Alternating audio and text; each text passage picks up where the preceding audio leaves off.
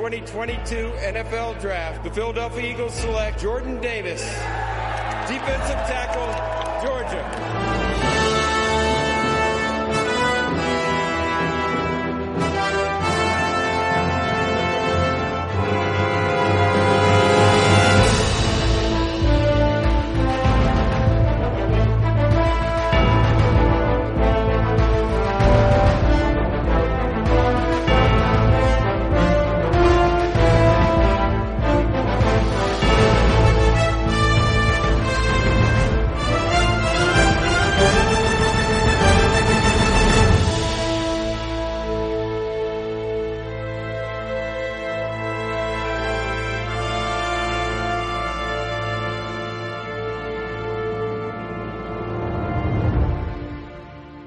Hola, muy buenas a todos. Soy Xavier Martín y este es el podcast 22 de la octava temporada de Eagles Spain. Llegamos al partido con ese discurso de no haberle ganado a nadie, de una temporada llena de récords y de discursos banales y derrotismo. Esto me hace, me hace pensar en el mito de Philly Giants. Filadelfia, con el pasar de las jornadas, las no victorias, se hizo un equipo pequeño, que se enfrentó al gigante de Nueva York aceptando su reto. Cuando ningún soldado del ejército del NFC este tuvo el valor de hacerlo, Invocando el nombre de Hars y de los ejércitos de Stoutland, solamente armado con un simple óvalo, Filadelfia venció al gigante, hundiendo varios touchdowns en Anson y así tumbó al equipo de Nueva York. Bueno, y para bajar el nivel, recordar que Giants eh, le pasó un poco como a los Berserkers antes de la batalla, salieron bastante meados. Bienvenidos al podcast. Eh, muy buenas noches, Miki. Había que darle un toque de meada a todo esto de epicidad y pues nada. ¿Qué tal? Muy buenas noches. Muy buenas noches, Xavi. Pues nada, encantado de volver aquí, ¿no? A, esta casa. Y nada, pues con muchas ganas de, comentar el partido, ¿no? Y de prepararnos porque, escúchame, estamos ya, estamos ya en lo mejor, ¿eh? Estamos ya en lo mejor, en lo mejor. Pues sí, estamos ya en ese final de la temporada. En ese, esas ganillas ya que va haciendo el picorcillo ahí. Y hablando de picorcillos, ¿qué tal, Fred? ¿Cómo, cómo anda el picorcillo? ¿Cómo vas? Pues muy bien, ¿no? Muy, muy felices, ¿no? Estamos esta semana y me ha encantado la entradilla, Xavi, la verdad que es eso, estamos en playoff y hay que darle epicidad al, al asunto y a pesar de que no parecía un partido de playoff, sino de pretemporada, pues la verdad que, muy contento con el equipo y sobre todo con el playbook. Todo lo que hemos criticado este año, la verdad que Siriani estaba, estaba de pretemporada en toda la regular season. Y muy bien, muy felices. Y, a la siguiente ronda. Pues a la siguiente ronda vamos. Eh, David, para darte la presentación, también me gustaría preguntarte una cosa. Si Will Smith viajara al pasado, ¿sería Was Smith? Muy buenas noches, David. Buenas noches, Xavi. Buenas noches, pájaros. A ver, yo me he propuesto esta semana no pasarme con las tonterías. Y si empiezas así, me lo pones muy difícil. Pero bueno, oye, contento, contento de, de estar aquí otra vez. Y sobre todo satisfecho de que nuestro equipo esté entre los cuatro mejores de la liga, que esta vez, como alguien decía no hace mucho, sí que son los cuatro mejores, por lo menos en mi opinión. Así que de aquí a dos partidos todo puede pasar y, y, con ilusión de que llegue de que llegue ya el, el, domingo, ¿no? Pues con la ilusión de llegar al domingo, perdón, estamos todos, uno de ellos, José Ladio, el profesor, como lo llamamos, o yo al menos le llamo en el Telegram de, de Eagles Spain. ¿Qué tal, profesor? ¿Cómo estás? Muy buenas noches. Hola, ¿qué tal? Encantado de estar aquí con vosotros de nuevo. Estoy en lista de lesionados y por eso estoy aquí. Porque sabes que juego los martes, pero bueno, eh, yo venía muy brevemente a tirar una bomba para acabar ya directamente con la mierda esta del calendario y de que no hemos jugado contra nadie. Eh, los Eagles este año están 7-1 contra equipos con récord ganador y desde el año 2000 tienen el segundo mejor récord de todos los equipos de la NFL después de los Patriots. Se acabó. Pues ahí está, se acabó, como diría la famosa cantante porque tú me lo dijiste. Y bueno, no voy a seguir porque hemos dicho que no vamos a bajar nivel. Muy buenas, Carlos. Feliz año. ¿Qué tal estás? ¿Cómo, cómo te encuentras? ¿Cómo te ha tratado la semana? Eh, buenas noches, feliz año. Bien, bien, bien, contento, ¿no? El partido fue relativamente cómodo. Pude cenar mi pizza tranquilamente a esas horas. Y la semana dura, como siempre, sobremuriendo más que sobreviviendo. Bueno, pues por lo menos ha sobrevivido, que es lo importante. Lo importante es contarlo ¿Cómo? No lo sé, pero lo importante es contarlo. Bueno, pues vamos a hablar un poquito del partido divisional contra Giants. Eh, partido en el que llegábamos después de haber descansado una semanita, por eso de conseguir el 6-1, aunque no hayamos ganado a nadie. Y eh, ganamos a, a, New York Giants, a los eh, gigantes más que nunca de Nueva York, 38-7. Eh, es verdad que luego fue un poquito maquillado con los 10 puntos del último cuarto, que ya terminaron de destruir la moral del equipo de Nueva York. Y voy a pasar a leer las estadísticas. Perdón. Jalen Hurts, 16 completados de 24 intentos, 154 yardas y 2 touchdowns. Kenneth Gainwell, para la carrera, 12 carreras, 112 yardas y un touchdown. Jalen Hurts, 9 carreras, 34 yardas y un touchdown. Boston Scott, el matagigantes, 6 carreras, 32 yardas y un touchdown. Miles Sanders corrió 17 veces para 90 yardas. En cuanto a la recepción, fue un poquito surtido. Devonta Smith, 6 recepciones, 61 yardas y un touchdown. Y Dallas Weather, 5 recepciones, 58 yardas y un touchdown. Mm, tuvo 3 recepciones A.J. Brown, pero solo fue para 22 yardas. Lo necesario para abrir el campo y para tenerlo calentito para el siguiente partido. Daniel Jones, por su parte, completó 15 pases de 27 intentos, 135 yardas y una intercepción. Saquon Barkley corrió 9 veces para 61 yardas, Daniel Jones 6 para 24 y Matt Breda 4 para 23 yardas y un touchdown. Para la recepción, Richie James, el famoso Richie James, porque ha ido evolucionando durante la temporada, 7 recepciones, 51 yardas, Saquon Barkley 2 para 21, Matt Breda 1 para 19 y luego Marcus Johnson y Lawrence Kager una recepción cada uno para 17 y 16 yardas. A ver, Miki, ¿cómo te lo digo esto? Eh, ¿Fue para tanto el 38-7? O sea, ¿les apisonamos tanto como aparece en el resultado? ¿O es fruto de un calentón de los dos primeros cuartos y que no supieron cómo contestar? ¿Qué crees?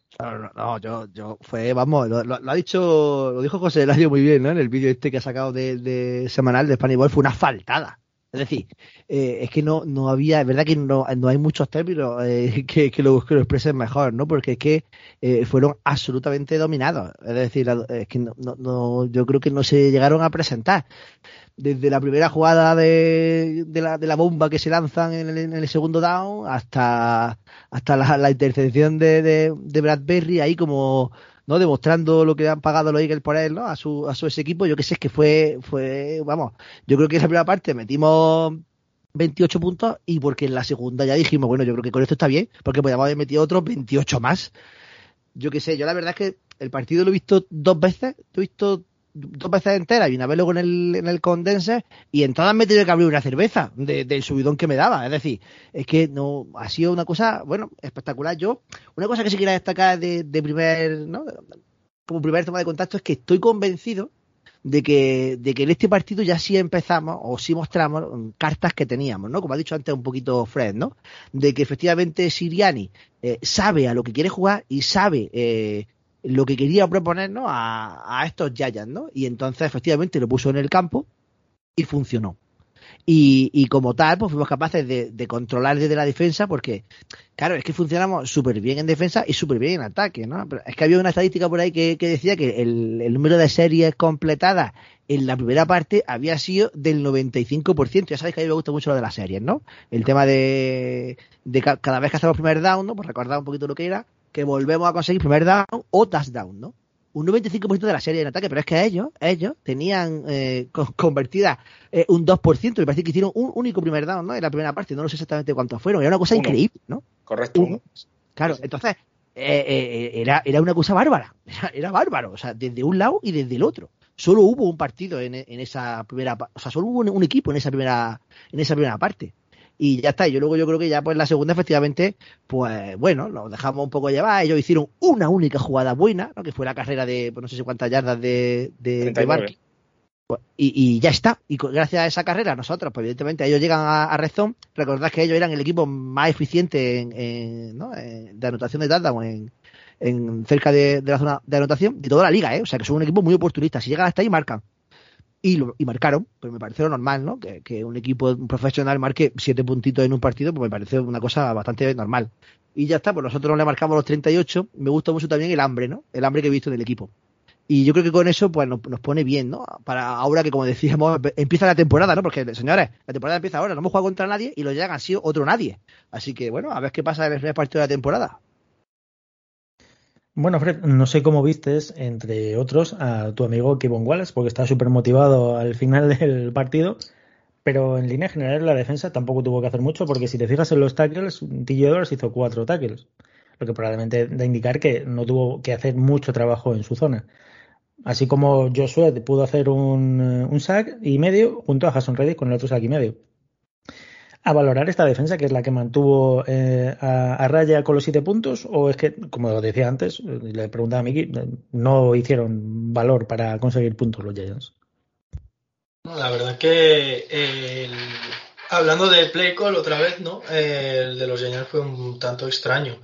Eh, se, lo superamos en, en todos los aspectos, en nuestra defensa, su ataque. Mm, es que no, no podían hacer nada, o sea, no tenía ni dos segundos casi Daniel Jones para pasar. Reddick estaba bailando todo el rato a, a Neil, a su right tackle, al rookie, que seguro que de esto ha aprendido y va a mejorar un montón. Pero es que no le estaba dejando, o sea, no le estaba dejando ni un momento tranquilo, eh, le estaba bailando. Luego por dentro, tanto Hargrave como Cox como Jordan Davis en la carrera no podían apenas correr porque estaba ahí el muro de Jordan Davis que lo hizo muy bien que volvió a aparecer y lo volvimos a ver después de un montón de tiempo que, bueno, que no estaba jugando apenas, ¿no?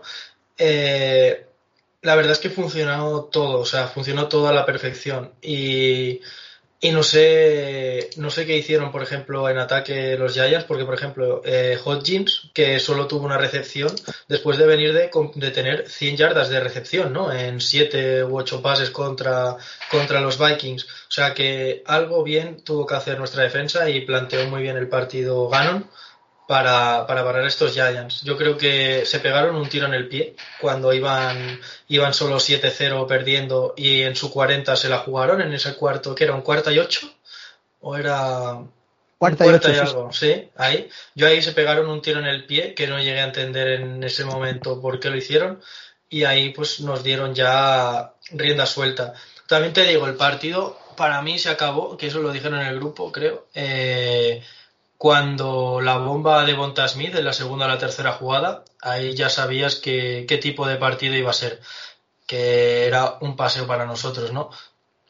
Y ¿Qué comentar más de la defensa? Pues que a pesar de últimamente el bajo rendimiento de Slay, perdón, jugó espectacular. Eh, Bradbury interceptando a su antiguo equipo que lo tiraron a la basura literalmente, lo echaron cuando era eh, de los mejores jugadores que tenían en plantilla.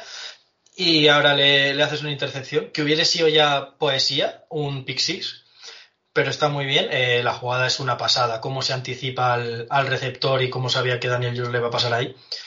Y poco más a comentar en la defensa, jugamos muy bien, eh, se nota que todavía queda un poco de mejora en las coberturas en zona, pero fuimos capaces de parar a MVP Daniel Jones y sobre todo el juego de carrera de Saquon Barkley, que era lo que más preocupaba al equipo y jugamos todos en conjunto muy bien. Lo que suelen decir, eh, el equipo es un engranaje y sobre todo la defensa. Tiene que estar todo bien encajado y funcionar a la perfección y así fue en este partido. Y hablando de MVP a MVP, eh, hablamos un poquito de Hearts, porque de no haber sido una temporada en la que no ha jugado en varias jornadas, pues, pues habría contado seguramente para el MVP, sálvese la Mahomes distancia que podía tener. Eh, David, eh, la gran superioridad que mostró Hertz con las jugadas necesarias, sus nueve carreritas para 34 yardas y los 17-24 sin volvernos locos, como otras veces de 40 a 50 pases, hizo lo justito y necesario, además que Jalen Hurts es eh, el jugador que eh, más pases de 25 yardas eh, consigue, un 50% tiene, con 788 yardas, 10 touchdowns y solo una intercepción, con un 125 de rating. Es el, índice mayor de touchdowns mm, y pases rating en la NFL para que luego digan que este chico no sabía pasar a más de 10 yardas y que con un check down se apañaba David, eh, gran mejora y demostrando en este partido de playoff que Dabol en su momento, cuando le mandó al banquillo y no quiso jugar con él, se equivocó. En la universidad, digo. Sí, la verdad es que el partido de, de Jalen fue, fue muy bueno. O sea, al final, em, parte de, de la culpa, o gran parte de la culpa de que estemos donde estamos, la tiene él Hemos visto que los tres partidos que hemos perdido, el de Washington es el partido que, en el que todo puede, que todo lo que puede salir mal sale mal y el resto, o sea, los otros dos también, pero estaba Minshew y se nota, se le veían las costuras al equipo porque, porque el sistema estaba diseñado para, para Hertz que juega muy bien ahí, ¿no? Y mm, estuvo muy bien, mm, como decías, el, el play calling o el, o el game plan eh, no abusamos del pase como en otras ocasiones, se veía, que, se veía que había que correr y se corrió y cuando hubo que pasar eh, estuvo bien, 16 de 24 está muy bien, 154 yardas está muy bien. Eh, se le vio, una de las cosas que me gustó mucho es que, que mm, él se le vio se le vio cómodo conectando otra vez con, con Goddard, que, que ha vuelto y él lo sabe. Eh, él tiene él tenía antes de la lesión de Goddard ese pase de seguridad ahí y ahora lo siguió teniendo los cinco pases que le lanzó los cinco los cogió eh, esa recepción a una mano de Goddard para, para el touchdown, que es una, una barbaridad. Él está cómodo y cuando hubo que correr, corrió, sin hacer tampoco grandes alardes. Supo protegerse cuando se tenía que proteger e irse al suelo. Hizo, hizo un buen partido y, creo que lo que tú decías, ¿no? Si, si no se hubiera lesionado, quizá habría sido un, un MVP casi unánime, porque es lo que tú dices, también Filadelfia, mercado pequeño, pero hizo un gran partido. Yo estoy muy contento porque además disipó todas las dudas que se podía tener de si, si estaba sano, si no estaba sano. Eso no lo sabremos, no sabremos si le duele o no, pero a mí no me pareció que, que mm, lo pasase mal. Me acordé mucho de Carlos también, porque el otro día decía, no me sorprendería que la primera jugada fuese una bomba a Devonta Smith, y justo la primera no, pero la, el primer pase sí que fue, ¿no? Y, y, fue un poco también, yo creo, un decir, eh, que mi hombro está bien, que mira, el primer pase que doy, mira dónde va, ¿no? Entonces, contento, contento y satisfecho porque creo que hizo un gran partido, igual que, igual que todo el equipo. Pues hablando de buenos partidos, que ha visto alguno que otro, eh, José, el mayor margen de victoria en un partido de historia de los Eagles es un 58-37 de que fue contra Detroit. Eh, no, mm, perdón, es, ha, ha, sido el último. Uno de los más eh, con mayor puntuación fue el de Detroit, con 58-37 en el 95. Estamos hablando de que ha habido partidos de 38-7 contra Nueva York, 38-7 contra Minnesota, 31-9 contra Tampa en el 2002 y 58-37 contra Detroit y 21-0 contra Pittsburgh en el 47.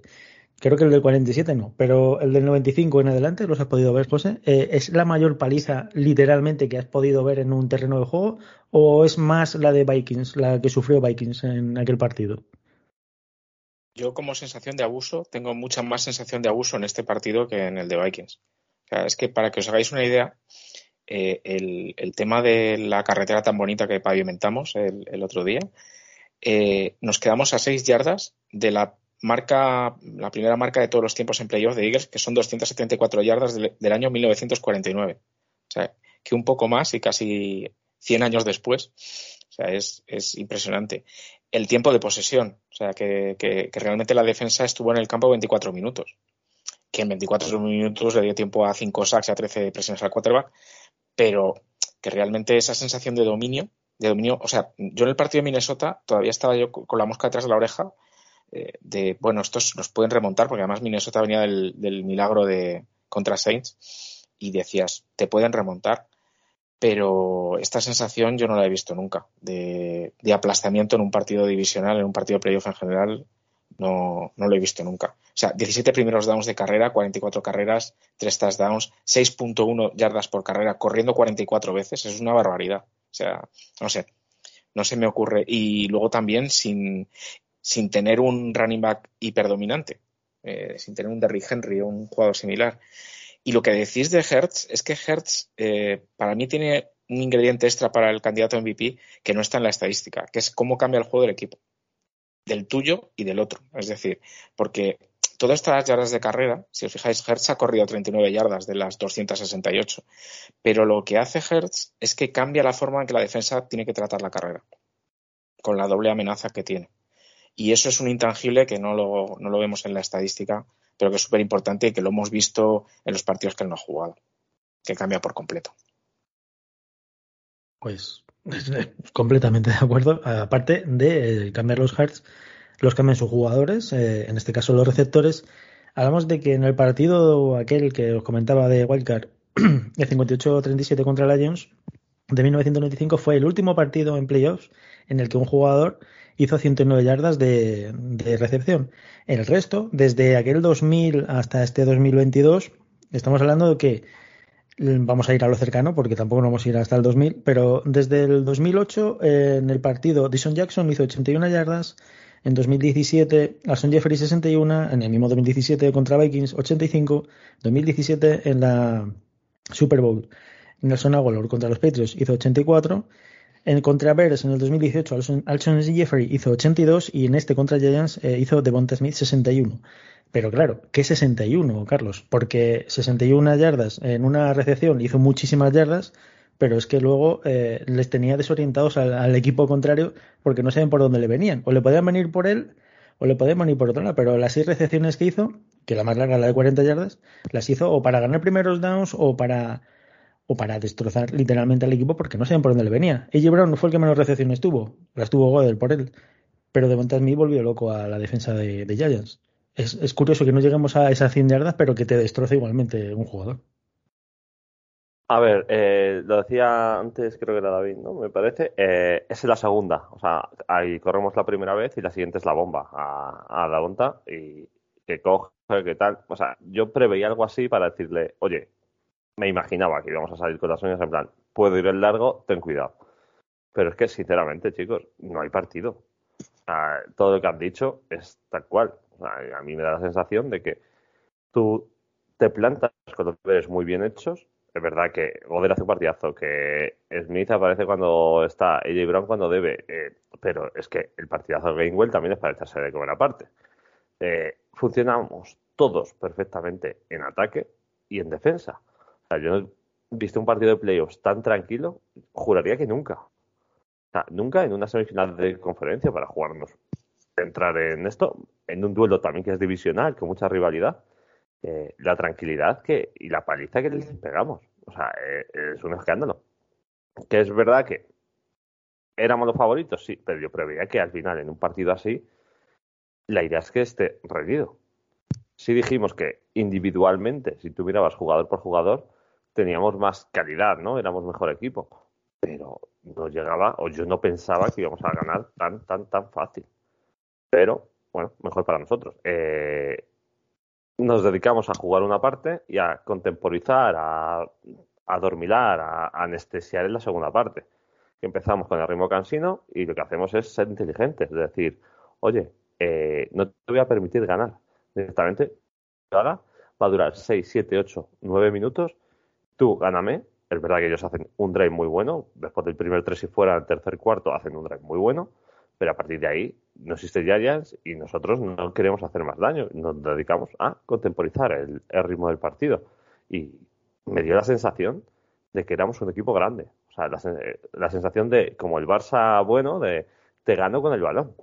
No te puedo, o sea, no quiero hacerte más daño, pero te voy a ganar con posesión, con mucho tiempo en el campo y por impotencia tuya. Entonces, creo que se plantea por primera vez el partido, está bien preparado desde casa, porque empezamos muy bien, eh, con las ideas muy claras. Ellos no son capaces de ajustar el descanso, porque tampoco es que nos hagan muchísimo daño, y nosotros tenemos las ideas muy claras. Eh, la sensación que a mí me transmite es que, uno, tenemos esa sensación ¿no? de equipo grande, de sabemos a qué jugamos, cómo hacerlo. Y si acaso no funciona, da igual, sabemos el plan, sabemos que vamos a acabar funcionando, ¿no? Como decía Luis Aragones, eh, cuando ganamos el Mundial y las dos Eurocopas, es que ese equipo sabe funcionar, le da igual ganar o perder, porque sabe lo que juega, o sea, no tiene ningún tipo de problema. Me da que tenemos esa sensación de tenemos un esquema, tenemos un sistema y sabemos que antes o después va a funcionar. Entonces, es de los demás a nosotros también. Miki, que creo que querías intervenir. Oh, estaba comentando por el chat lo que decía Carlos de la dominancia, es que la verdad es que es así. Eh, además, mira, sabéis que a mí me encanta decir ¿no? el tema de, la estadística avanzada, ¿no? lo compartía por el grupo. Eh, empezábamos como muy favoritos, ¿vale? Empezábamos con más del 70% de probabilidad de victoria, ¿no? Según la estadística esta avanzada, que tengo que mirar, porque le han preguntado por el grupo, ¿no? Que cómo sacan los datos estos, y no me ha dado tiempo a hacerlo entre allá y hoy, pero lo voy a sacar y lo voy a poner. ¿vale? Para que, para que lo veamos. Pero es que nos pusimos en el 90% súper rápido. Ya sabéis que las estadísticas avanzadas, cuando superan un porcentaje de victoria, ya no cuenta no cuenta porque, claro, se considera que si el partido está demasiado en un lado, pues el otro ya no está jugando a su plan original, sino que está jugando como buscando la remontada y demás. Claro, cuando nos ponemos súper, súper rápido en el 90% y nos dieron el 100 en la mitad del partido, pues claro, efectivamente pues ya tampoco sabes exactamente si, si ya estás demasiado dominado, si estás demasiado además. Bueno, no, lo sé. A ver, realmente el partido de Hearts, eh, por esa historia que estoy diciendo de conservar, tampoco fue de los más de los más buenos, ¿vale? Eh, recordad que a mí me gusta mucho mirar los completados por encima de lo esperado, ¿vale? Que es el número este que te dice en función del sistema, ¿no? De, dónde estás pasando, si has completado más o menos, y Jalen Hart está por debajo, ¿vale? De, del 0%, ¿no? O sea, él completa un 1,4% menos de lo que de lo que debería haber completado según el sistema. Eh, bueno, Daniel Jones que está 10 puntos por debajo, ¿vale? O sea, está fatal en ese en esa en esa estadística, ¿vale? Los dos juegan, mm, bueno, por, por, debajo de lo esperado. Pero es verdad que yo creo que es que mm, a Hart tampoco se le, se le necesitaba además. Si te va a la, a la EPA, que es lo que le encanta a un mal ¿no? A, a, Jesús, ¿no? Que es eh, los puntos que, que tú sumas en tu jugada, es que eh, Hart tiene 8,9 puntos, son, son suyos. Y Daniel Jones pierde 14,6 puntos. Es decir, de los 38 que tienen los Eagles, vamos a decir que esos 14,6 los, los pierde Jones o los gana la defensa, ¿no? Por decirlo de, alguna forma, ¿no? Eh, aquí se ve pues que Jalen Hart pues, tuvo un partido cómodo, cómodo en el sentido que está diciendo Carlos, en el sentido de que no hubo partido. Es que, entonces, claro, al no haber partido, pues tú te puedes bueno, puedes estar tranquilo, puedes completar lo que tienes que completar y no arriesgar, que esto es muy importante, ¿no? Hablábamos de las pérdidas, ¿no? También, ¿no? Lo decíais la semana pasada, ¿no? El tema de las pérdidas. Y claro, es que ¿a qué vas a arriesgar yendo 28-0 o 21-0? Es que no, no, tiene ningún sentido. Y efectivamente él pues pasó lo que tuvo que hacer, lo que, lo que hizo. Estaba viendo que además luego en la segunda parte efectivamente lo, pues ya no hubo grandes jugadas de pase porque realmente no, no, no, bueno, no se necesitó, ¿no? Solo, bueno, pues lo, necesario. A mí me encantó la, la jugada favorita de, partido fuera de Goder, ¿eh? La de, la de la recepción a una mano. Porque además tú la ves en directo y te parece que pasa sin, sin, sin pena ni gloria, ¿no? Pero no Josh Kittle, recuérdalo, ¿vale? no, yo no. Me, lo han recordado en Twitter varias veces, que no es Josh Kittle. Sí, no, no. Pues escúchame, fue esa, esa jugada es la, la primera gran jugada, bueno, la primera gran jugada del partido ya la había dicho, ¿no? La de la del la de la defensa. Pero es que con esta, con esta que hicimos el tratado era en 3 y 5. Es decir, yo creo que ahí fue el primer momento en el que la, la, la ofensiva de los Eagles estaba diciendo, venga, a ver, a ver ¿qué, qué, nos propone la defensa, que vamos a proponer nosotros y, y, y, nos jugamos las cartas. Y, y Goddard pues lo hizo súper bien, ¿no? Se hizo su, su carrera a 16 yardas, además jugando con mucha fuerza. Vía un Goddard muy, muy, muy poderoso, ¿eh? En, en ese sentido, ¿eh? Fijaros que luego también tiene otra en la, en la segunda parte en la que él después de placar y después de golpearlo incluso abajo, él gana otras 3-4 yardas más, ¿no? Yo creo que ese, ese hambre de haber vuelto y de, y de también de, de, pues de, querer demostrar que, que, que, que, va a aportar, ¿no? A mí me, me, encantó, es que me encantó, ¿no? Y, y ya está, esa fue, esa fue mi, mi, mi, mi, mi jugada favorita, ¿no? Del, del partido en ataque siguiendo con el ataque, eh, con la carrera, porque bueno, pues un poco entre Sanders, Sagars, eh, Scott y Gainwell, pues destrozaron a, Giants. No hizo falta tampoco complicarse la vida, como decía Mickey, con el pase y con eh, filigranas raras. Incluso, fíjate, Kenneth Gainwell con las 12 carreras y 112 yardas para un touchdown, es el mejor partido para él, obviamente. Boston Scott en su nivel, aunque solo hizo 32 yardas, pero con el touchdown ya tuvo suficiente. Hart hizo su touchdown también. Y Miles Sanders que eh, Fred llevaba un Rolex si, y consiguió 90 yardas. ¿Tú crees que para conseguir las yardas necesarias, eh, si hubiese en vez de llevado ese reloj, hubiese llevado un Casio, a Casio no habría conseguido las 100 yardas, Fred? Hombre, pues obviamente no, ¿no? porque no, no rendiría al mismo nivel, eso está claro. ¿Es, normal que le dejen jugar a un tío con reloj? Porque estaba jugando con reloj en la muñeca. No, que va, que va. Eso te, te, obligan a quitártelo porque te puedes hacer daño. Ni collares ni nada, pero claro, ahí en, en la NFL les dejan, bueno, les advierten, pero en realidad está prohibido porque te pueden agarrar y, y rompértelo o hacerte mucho daño del cuello o de, o de la muñeca. Pero bueno, mira, oye, eh, a lo mejor eh, el pobre Gainwell había quedado después del partido para irse de fiesta y quería tener controlada la hora. Nada, pero por eso corrió tanto, ¿no? Y, jugó tan bien, pero es eso, tenemos un, un trío de running backs bastante bueno. Eh, es porque también Boston Scott volvió también a anotar un touchdown. Es que, no sé, todos rinden. En este partido, por ejemplo, eh, Miles Sanders no pudo anotar un touchdown, pero rindió también fenomenal. 5,3 eh, yardas de promedio por carrera, que está muy bien. La media suele ser 4 yardas por carrera. Entonces, la verdad que tenemos un trío de, de running backs que es es una máquina. Son unas máquinas, exacto. Y nuestro otro running back también, como dice David, también anotó un touchdown, eh, Jalen Hartz, que es el otro running back, que este, este es un running back un poco raro porque también pasa balón para adelante, ¿no? Y no lo hace, no lo hace del todo mal. Pero la verdad que es eso, tenemos, tenemos un, un cuerpo de running backs muy bueno que si renueva Sanders, pues el año que viene también lo tendremos ahí y si no, a lo mejor con esto te está dando a entender que puede ser que el año que viene nuestro running back uno sea Kenneth Gainwell. Eh, ya veremos. Eh, eso ya lo trataremos en, en la postemporada. Pero la verdad que todo el ataque funcionó, funcionó de maravilla y como que un paso por delante siempre de la defensa de, de Giants. También me gustaría comentar que ha habido como un poco de run run con AJ Brown porque no, porque no participó mucho en el partido y tal, tuvo como un rol más secundario. A ver, yo creo que aparte de que lo tenían mucho mejor cubierto y, le tenían obviamente un candado echado ahí para que no recibiera ningún pase, eh, parece ser que he leído en Twitter que estaba como tocado y estaba fastidiado por eso, pero que estaba encantado y sobre todo súper feliz de la victoria del equipo y que eso ya se le vio una imagen en el banquillo que ponía I'm good, en plan estoy bien, que no estaba preocupado ni nada. Bajo esa premisa, entonces, David, fuimos previsores con el tema de. Brown para una posible lesión y también eh, con el partido que hizo Weather, para mí, probablemente el segundo mejor Tyrant de la liga después de, de Travis Kelsey.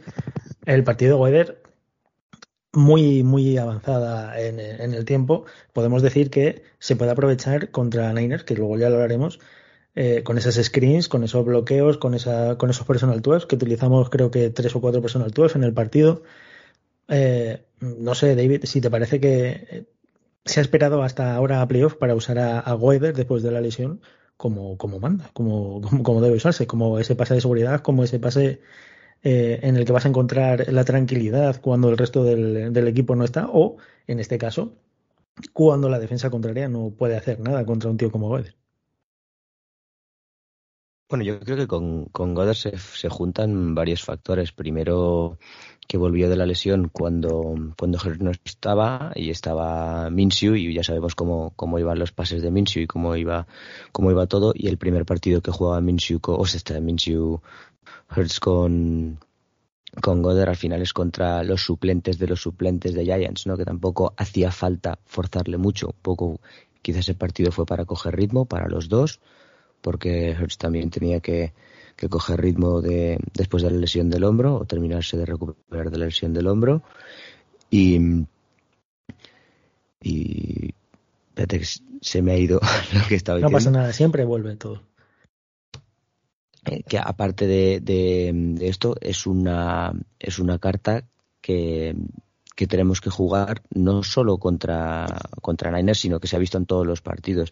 Nuestro ataque es muy versátil precisamente porque tenemos muchos jugadores que defender. Si cubres, no tienes tantos defensas tan buenos para cubrir a Goddard, para cubrir a Devonta Smith, para cubrir a Jay Brown, para cubrir en un momento a, Pascal, que sabes que si sale eh, en cualquier momento te puede recibir un, balón. Pues Watkins, que lleva un par de semanas sin, o un par de partidos sin, sin recibir balones, pero aún así está jugando. Eh, son muchas variantes, no se puede defender todo y cuando todas las variantes te aportan mm, tantas cosas positivas, se convierte en un problema para las defensas. Ya lo hablaremos luego en la previa de, en la previa del partido de 49ers, pero a mí me, intriga mucho cómo se las va a apañar de Meco Ryans para preparar el, partido contra esta gente. Tienen una buena defensa, pero, pero creo que a nosotros no, no se nos para fácil. Hablando de esto, justamente, eh, José, mm, a ver, mm, normalmente tenemos costumbre de hacer el quarterback sneak, ¿verdad? Y pues sale bien. El playbook que presentaron tanto Staging como, como el propio Siriani eh, fue tan cambiante en muchas cosas como para que esa previsibilidad que formamos o que hacemos con el, eh, con el quarterback sneak nos sirvió para una situación de, de tercer eh, down, quiero recordar, que salimos corriendo y, bueno, fue en el primer cuarto, además, o sea, que tampoco es que fuese una cosa que pudiésemos ajustar o demás. Somos menos previsibles de lo que iban a pensar ellos en, en playoff y de lo que pensaban el resto de equipos.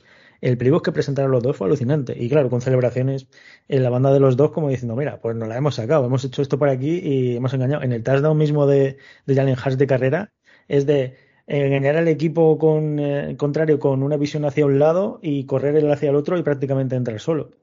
No sé si nos tienen guardado o tú crees que nos pueden tener guardado alguna cosita más, alguna perla más contra, contra Naines y contra esa defensa de Meco Ryans tan, tan, tan famosa este año. Yo tengo claro que el playbook se va a abrir muchísimo y bueno, que estamos viendo una pequeña muestra. O sea, jugadas como el, el toss fake este de, del simulando un, un sneak esto lo vamos a ver varias, varias variantes diferentes de, del TOS este de Gainwell. De estas vamos a ver varias. A mí me llamó la atención que yo no sé si esto va, se va a sostener, ¿no? Bueno, evidentemente jugamos mucho más personal 12, incluso personal 13, con tres Titan, porque realmente el partido lo requería. Es decir, que, tú sabes que la debilidad del contrario es la defensa de la carrera y tú te tiras allá de huello y, demostrando que, podemos jugar en personal 12 y personal 13, que si os recordáis, pues es un, era un sello un poco de también de, de Doug Peterson, ¿no? Javi te va a agradecer la explicación. Eh, jugar en formaciones pesadas. Bueno, en personal 12, cuando se habla de personal 12, personal 11, eh, personal 21, eh, simplemente se tiene en cuenta el número de running backs que hay en el campo y el número de tight ends. Es decir, si yo digo personal 12, quiere decir que estoy jugando con un running back y dos tight ends. Si yo digo que estoy en personal 21, tengo dos running backs y un tight end. O sea, creo que se entiende bastante sencillo. Cuando es personal 11, pues tengo un running back y un tight end. Entonces, normalmente, si tengo un running back y un tight end, pues voy a tener tres recibidores. O sea, en, en, este partido Eagles hizo dos cosas que no había hecho mucho antes, que es poner personal 12 y 13, formaciones pesadas, ya por completar un poco. Eh, vimos en el partido de 49ers eh, a Dallas muchas veces haciendo formación que se llama Jumbo, que es poner un, defensive line más como si fuera un fullback o, bien alineado al, final como un tight end, que es lo que se llama también Jumbo, así ya tienes el cuadro completo. Y otra cosa que no hicimos es, habéis hablado de Watkins y de, pero no habéis hablado de Zach Pascal, que en el, en el conteo de snaps es la primera vez, yo creo, la temporada, si no me corregís, que, Pascal tiene más snaps que Watkins. Entonces, yo no sé si esto es un síntoma de, o fue simplemente por, por, la, por el tipo de playbook que, iban a utilizar para este partido. Que, bueno, como comentaremos después, y yo daré mi opinión, yo creo que va a ser significativamente distinto el que vamos a ver contra 49ers. Así como comenta José el tema de, mm, del propio Pascal, hubo 24 jugadas como, como receptor. Si lo utilizamos tanto para hacer los bloqueos como utilizamos a Brown en este partido, creo que solo una vez en el touchdown de, Smith. Eh, no sé, Carlos, si crees que vamos a, o sea, que hemos venido de abusar entre comillas del juego de carrera, porque es mucho más físico el, equipo, en este caso de, de Demeco.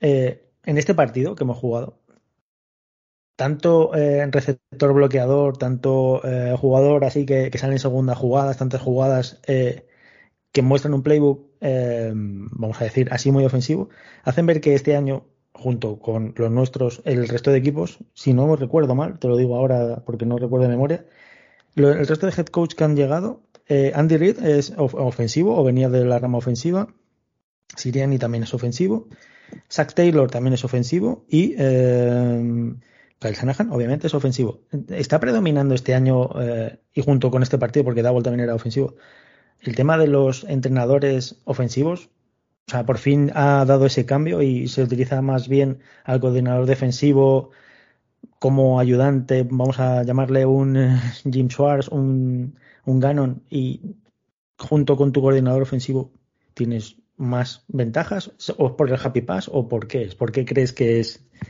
ese cambio, Carlos. A ver, es cierto, ¿no? Que siempre se ha dicho que los partidos, bueno, que el ataque gana partidos y la defensa gana campeonatos, ¿no? Y parece ser, ¿no? Si tirando de las estadísticas, tal y como has dicho, los cuatro equipos que hay, su prioridad es el ataque. No voy a decir que es principalmente el este, porque obviamente hay grandes defensas detrás y tiene una gran defensa, Niners tiene una gran defensa. Chiefs y Bengals, pues bueno, quizás no tan al nivel de las dos anteriores, pero siguen siendo defensas más o menos apañadas. Y, cosa que agradezco enormemente. Yo soy también, me gusta mucho más el juego ofensivo que defensivo y creo que también era necesario ese cambio. Visto o desde fuera, creo que es mucho más apetecible para el espectador, para gente que ve más o ve menos fútbol, le parece mucho más atractivo un juego ofensivo, ¿no? Pues a mí también en parte me gusta más el college. Prefiero un 70-67 a un 6-9. Pero entiendo que hay gente que disfrute mucho más la defensa. Eh, carrera, pase, bueno, pues al final te tienes que adaptar un poco al rival. En este caso, sabíamos que el peor ataque, de, miento, los Giants sufrían mucho más contra la carrera. Ya veremos contra Niners cómo lo hacemos, pero estamos preparando bastante bien los partidos.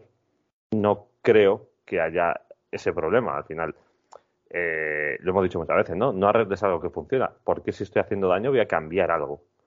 A, a los Giants le estamos haciendo mucho daño corriendo. Es verdad que de vez en cuando pasando también les podemos hacer bastante daño. De hecho, en la primera parte les podíamos haber jugado como quisiéramos porque les estamos haciendo daño en cualquier tipo. Pero sí, o sea, yo estoy muy contento con mi ataque. Es verdad que eran las finales que esperaba si no fuera porque Bills perdió contra Bengals allí con la nevada en Búfalo.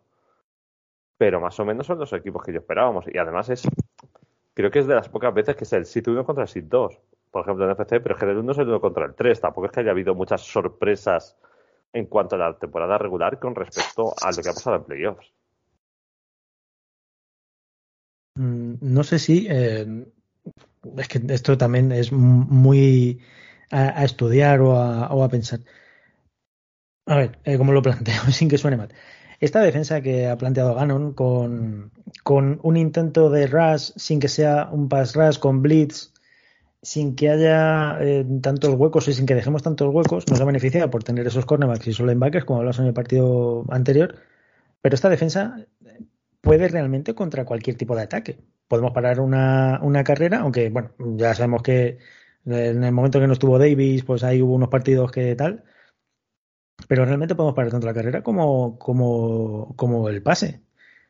Para mí, en este partido, no es que precisamente Daniel Jones se fuese a poner en problemas con el pase. Paramos la carrera, hicimos lo que tenemos que hacer y meterle expresión, pero no sé, chicos, eh, quien quiera hablar de esto, eh, el salto, como decía Carlos antes, de que la defensa te gana los campeonatos y los ataques te llevan a esos campeonatos, esta defensa, el que quiera hablar, ya eso ya quien le apetezca, esta defensa está eh, forjada, por así decir, para, para, ganar el campeonato por sí sola o va a tener que dar un poquito Harris de, de, su mano también.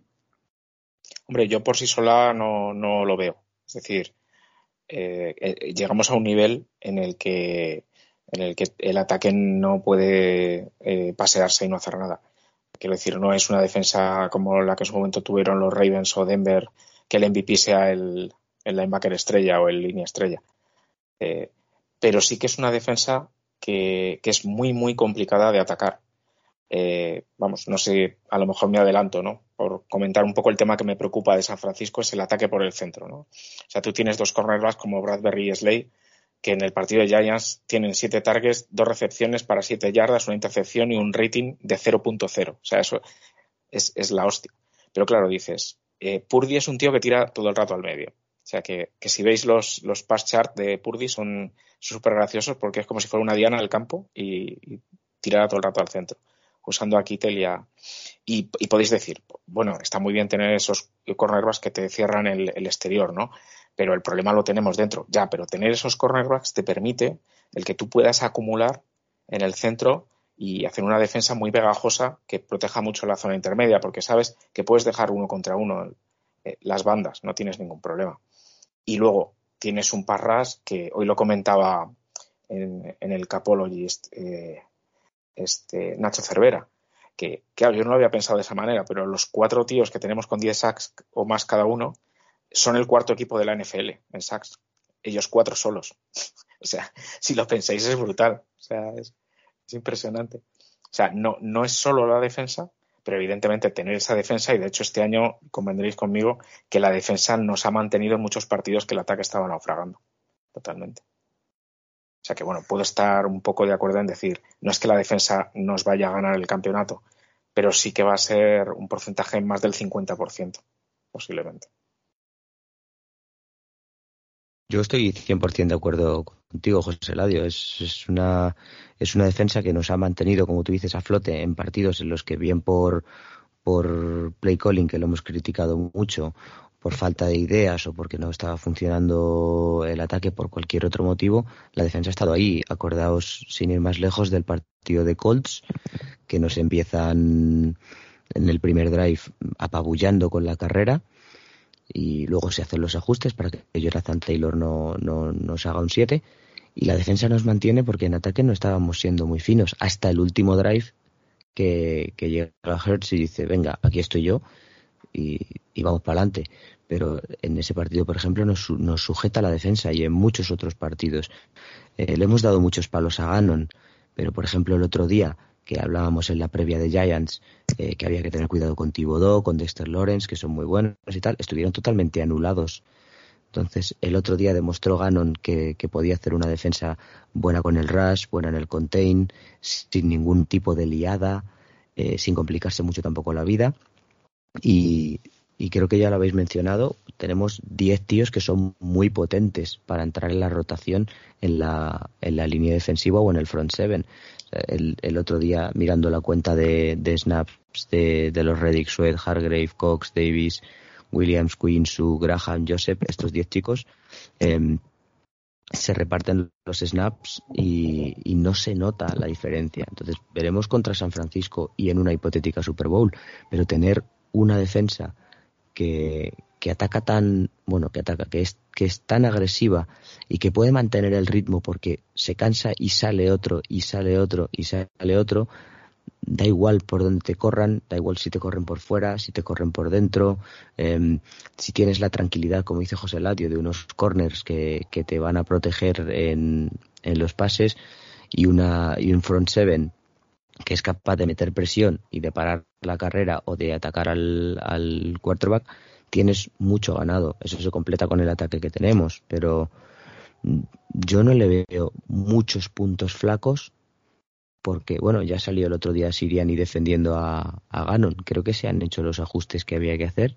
Yo he sido el primer crítico de Ganon y, ahora he tenido que, que comerme un poco mis palabras. La única jugada que me medio preocupa es el touchdown de, de Giants porque nos la lían con, con engaño con la formación, creo que era con dos running backs y eso creo que, que Shanahan nos puede hacer mucha pupita porque va a poner a Samuel, va a poner a, McCaffrey y, y tiene muchas posibilidades para jugar de cualquier manera, ¿no? Pero, por ejemplo, Giants quería corrernos porque creían que corriéndonos nos iban a ganar.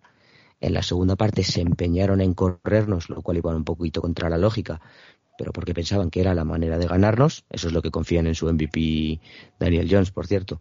Pero, um, pero aún así no pudieron. O sea que es una defensa para mí, vamos, yo no recuerdo, y lo hablábamos hace dos o tres semanas, no recuerdo una defensa tan dominante nuestra mmm, ni en 2017.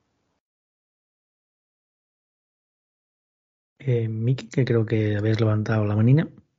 Sí, sí, no, estaba, por lo que decía antes, ¿no? También Carlos de la cuenta de NA, es que es verdad que este es el primer partido, o el único, o el, que más se ha rotado, ¿eh? Que es que de, los que más cargan tenían de trabajo anual, ¿no? Que han sido Reddy, Cox y Hargrave, eh, han bajado muchísimo su producción, ¿no? Muchísimo.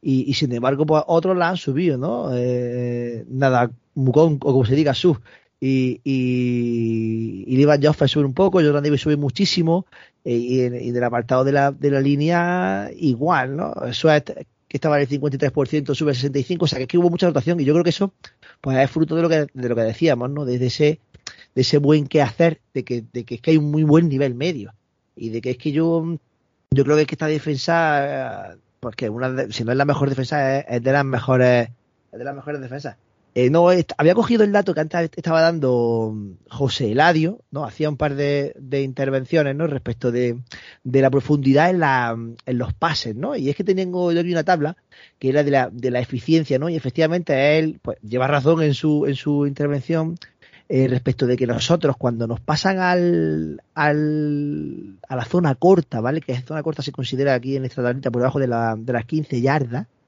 eh, en el centro es efectivamente donde más sufrimos. Pero en, profundo estamos muy bien, ¿eh? O sea, en profundo somos la mejor defensa. En profundo somos la mejor defensa. Eh, además, en las tres direcciones, ¿vale? En la izquierda, en el centro y en la derecha. A lo mejor en la derecha eh, no somos tan, tan dominantes como en el centro y en la izquierda. No sé quién juega en profundo por la derecha, porque normalmente ahí tenemos nosotros a, a Bradbury, así o no, el que, el que estaba jugando ahí normalmente. Bueno, no lo sé, porque estaba también ahí, bueno, dependerá de la Covers, ¿no? Claro. Pero bueno, que al final esa zona ha sido la que, la que, en la que menos hemos rendido. Pero ya os digo que en, en profundo somos la defensa más eficiente, o vale, o hablo, o hablo siempre de, de valores de eficiencia. Eh, no, esto no significa yardas totales y yardas, no, es eficiencia, que recordad que es, bueno, pues sobre lo esperado, si, la, si, si, se mejora o se empeora, ¿vale? Que estos son los datos de mi, de mi, de mi tabla de datos. Y, y en el profundo somos, somos, he dicho la primera, pero somos la segunda. La primera lo estoy buscando quién es, era Arizona, ¿vale? Pues bueno, pues por la razón que sea, ellos han sido los más eficientes, pero nosotros somos los segundos, ¿vale? Y, y en el centro es nuestra fortaleza, en el centro y en la izquierda. Sin embargo, como decía José pues habrá que controlar mucho, ¿no? Esa, esa zona, esa zona baja, ¿vale? Y, y, pero bueno, lo bueno que tiene esa zona baja es que no supera las 15 yardas. Es decir, eh, las yardas after catch están limitadas, porque no, no, no, las van a superar. O, o, o, en principio la defensa de los Eagles lo ha contenido durante todo el año. ¿vale? Esto no es que vaya a pasar. Es que, que, a pasar. Es que somos, claro. somos, la, somos, somos la kriptonita de, de 49ers, porque justamente es un equipo que vive de las yardas after catch, totalmente.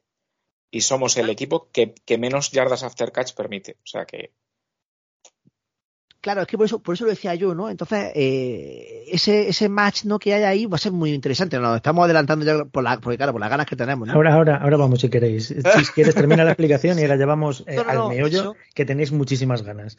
No, y que, que efectivamente, porque es que no, que a mí me pareció un error bueno, es que claro, desde mi sofá y a las 3 de la mañana o a las 5 que era, lo veía todo diferente.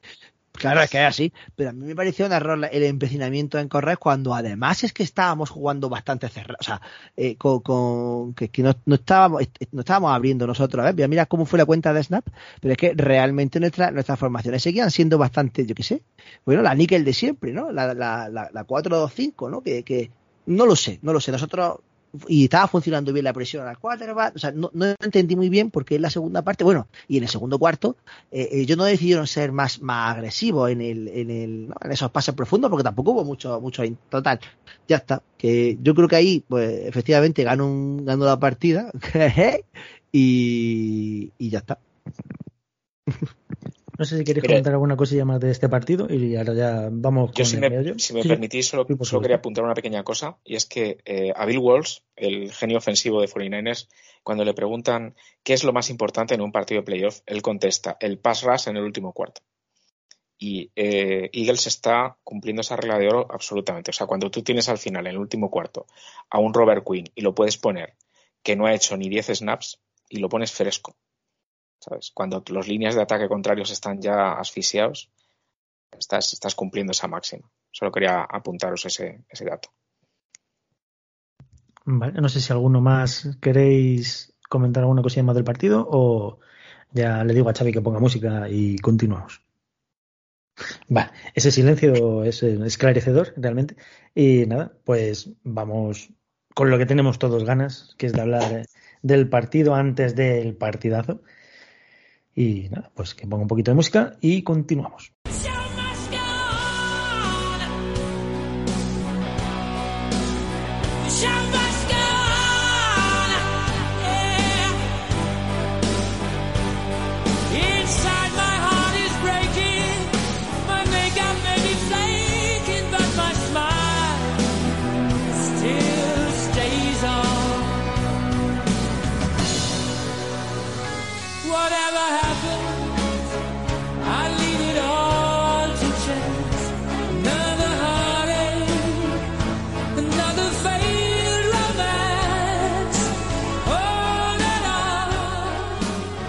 Bueno, pues después de estos minutos musicales, a saber qué música habrá puesto este muchacho, eh, paso a recordar que jugamos este domingo la final de la NFC contra San Francisco 49ers. San Francisco 49ers con eh, un récord de 15 victorias y cuatro derrotas, si no me equivoco. Sí. Y nosotros eh, no puede ser. No pueden tener 19 victorias. Ah, claro, porque la de los playoffs. eh, no he dicho nada. Eh, llegan con un, récord positivo, el que les ha hecho conseguir el SID 2 de la NFC, y nosotros llegamos con el SID 1. Eso seguro que es así. Eh, jugamos contra Niners en el Lincoln Financial Field el, eh, a las 9 de la noche el domingo 29. Si queréis, hacemos la porra del, otro partido, ya nos quedamos tranquilos. Porra me refiero a quién gana o quién pierde, y luego ya entramos al medio de la cuestión. A ver, Miki, ¿quién va a ganar del eh, Bengals Chiefs? Pues es que no, no, no lo he pensado. Eh, Bengals, creo que va a ganar los Bengals. Sí, sí, burro, burro. Voy con burro, voy con burro te, a tope. Podemos decir que te pone burro, vale. Me pone burrísimo, como decían, sí, sí, el, en el Capallo también hoy, sí, sí. Eh, yo creo que van a ganar 20-17, va a ser un partido corto. Además, creo que van, que van, que va a nevar, ¿no? En, en o sea, otro, otro snowball, ¿no? En, hmm. No sé cómo es Kansas, pero vamos, que sí, que sí. Sí, seguramente la nieve alcance a cuajar. Oh, eh, Fred. 20-17. Fred, eh, podemos decir que eh, con, eh, con brr, porque burro es cuando no pasa frío, pero cuando pasa frío es brr, ¿quién va a ganar de los Cincinnati o Kansas? Eh, primero diré que si no luego se enfada David, eh, que dice que gana Kansas 27-24. Y yo opino que también que, que, va a ganar. Bueno, no, me da la sensación de que va a ganar Bengals. Rollo, está jugando muy bien y muy serio Burrow con, Chase. El, el ataque que tienen es muy, es muy atractivo. Y yo creo que van a ganar. Uf, eh, 31 27 o 31 28 31 27 vale eh, David eh, ¿quién crees que va a ganar? y por favor no te vengas de mí si no decimos el mismo resultado pues yo creo que va a depender de si está Mahomes o no está Mahomes y de cómo está, en qué condiciones eh, si está Mahomes creo que va a ser un partido más igualado pero si no está Mahomes creo que gana Bengals y, pero tampoco creo que sea que vaya a ganar de paliza. Si, yo creo que va a estar en, tres puntos, 20-23, un 26-23, vamos a dejarlo 26-23 Bengals. Vale. José, ¿tú crees que va a ser como Lázaro Mahomes y le va a decir Jesucristo, levántate y camina o no va a jugar? Por la lesión de Mahomes, si no fuera en playoff, son 3-4 semanas que va a jugar, pero va a jugar como el campeador. O sea, aún así, yo confío mucho en Andy Reid y yo voy a dar ganadora a Kansas 40 a 35. Un partido de los que le gusta a Carlos. Carlos, ¿cómo crees que van a quedar? Y ya vamos con el nuestro. Eh, es lo que estaba preguntando el chat. No sabe cómo llega Mahomes porque el golpe que tiene en el partido es bastante feo. Eh, no sé, la rodilla se queda, el tobillo se queda. Yo creo que si Mahomes está bien, gana Chips. O sea, aposté por un Chips Eagles en la final. Voy a seguir defendiéndolo. Eh, sigo barriendo para Andy Reid. Y es que no aguanta a Burrow, así que se vuelve a su madriguera. Y, y creo que va a Chiefs bastante bien. Dan 30-13. ¿Cómo tira el jodido el, el, humor sin que nadie sospeche? Sutil, sutil. Sí, sí, el trabajo lo utiliza. Nosotros somos más de lo tosco. A ver, eh, Miki, que ya tenía ganas, bueno, Miki y todos, pero Miki que tenía unas ganas tremendas de empezar a hablar del partido. El planteamiento, como me recordaba David antes, es de nuestra línea con un Lane Johnson tocado todavía, pero que bueno, esperemos que los zumitos que le gustan a él le hayan mantenido sano contra eh, la defensa, porque no puedo decir la línea defensiva, porque como tal la línea defensiva de Niners no es eh, tal, sino es la defensa en sí de, de, de, Niners contra nuestra línea ofensiva. La defensa que de ellos eh, permite 16,4 puntos, es la primera y es la que menos puntos permite, eh, un total de 301 yardas, que es la segunda, 79 yardas de carrera, la segunda, y eh, takeaways, que permite, eh, que ha permitido, o sea, que ha conseguido 34, que es la segunda. eh, este ataque contra esta defensa nos la va a hacer pasar canutas. Sí, a ver, claramente sí.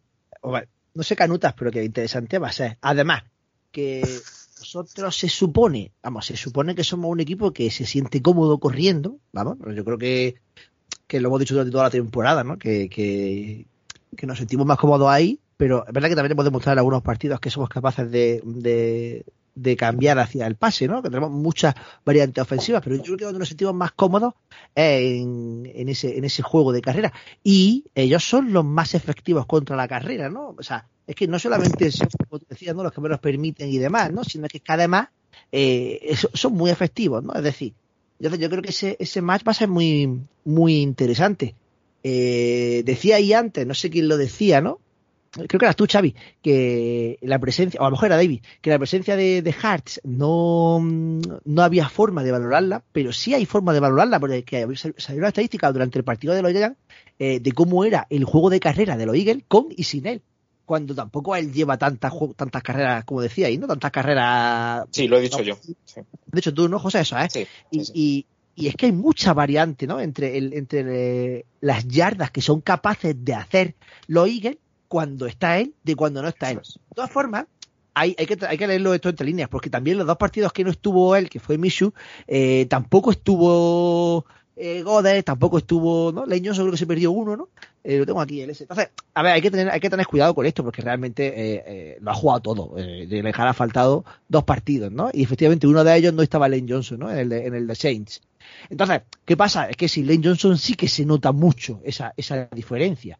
Entonces, eh, es que eh, Lane Johnson y Kelsey, que, que, permiten cero y que además son el número 2 eh, y el número 1 en su posición en pass block, pues es que yo creo que ahí va, ahí va a estar la clave, ¿no? Eh, si nosotros vamos a ser capaces de, aguantar en el, en el pocket, yo creo que sí.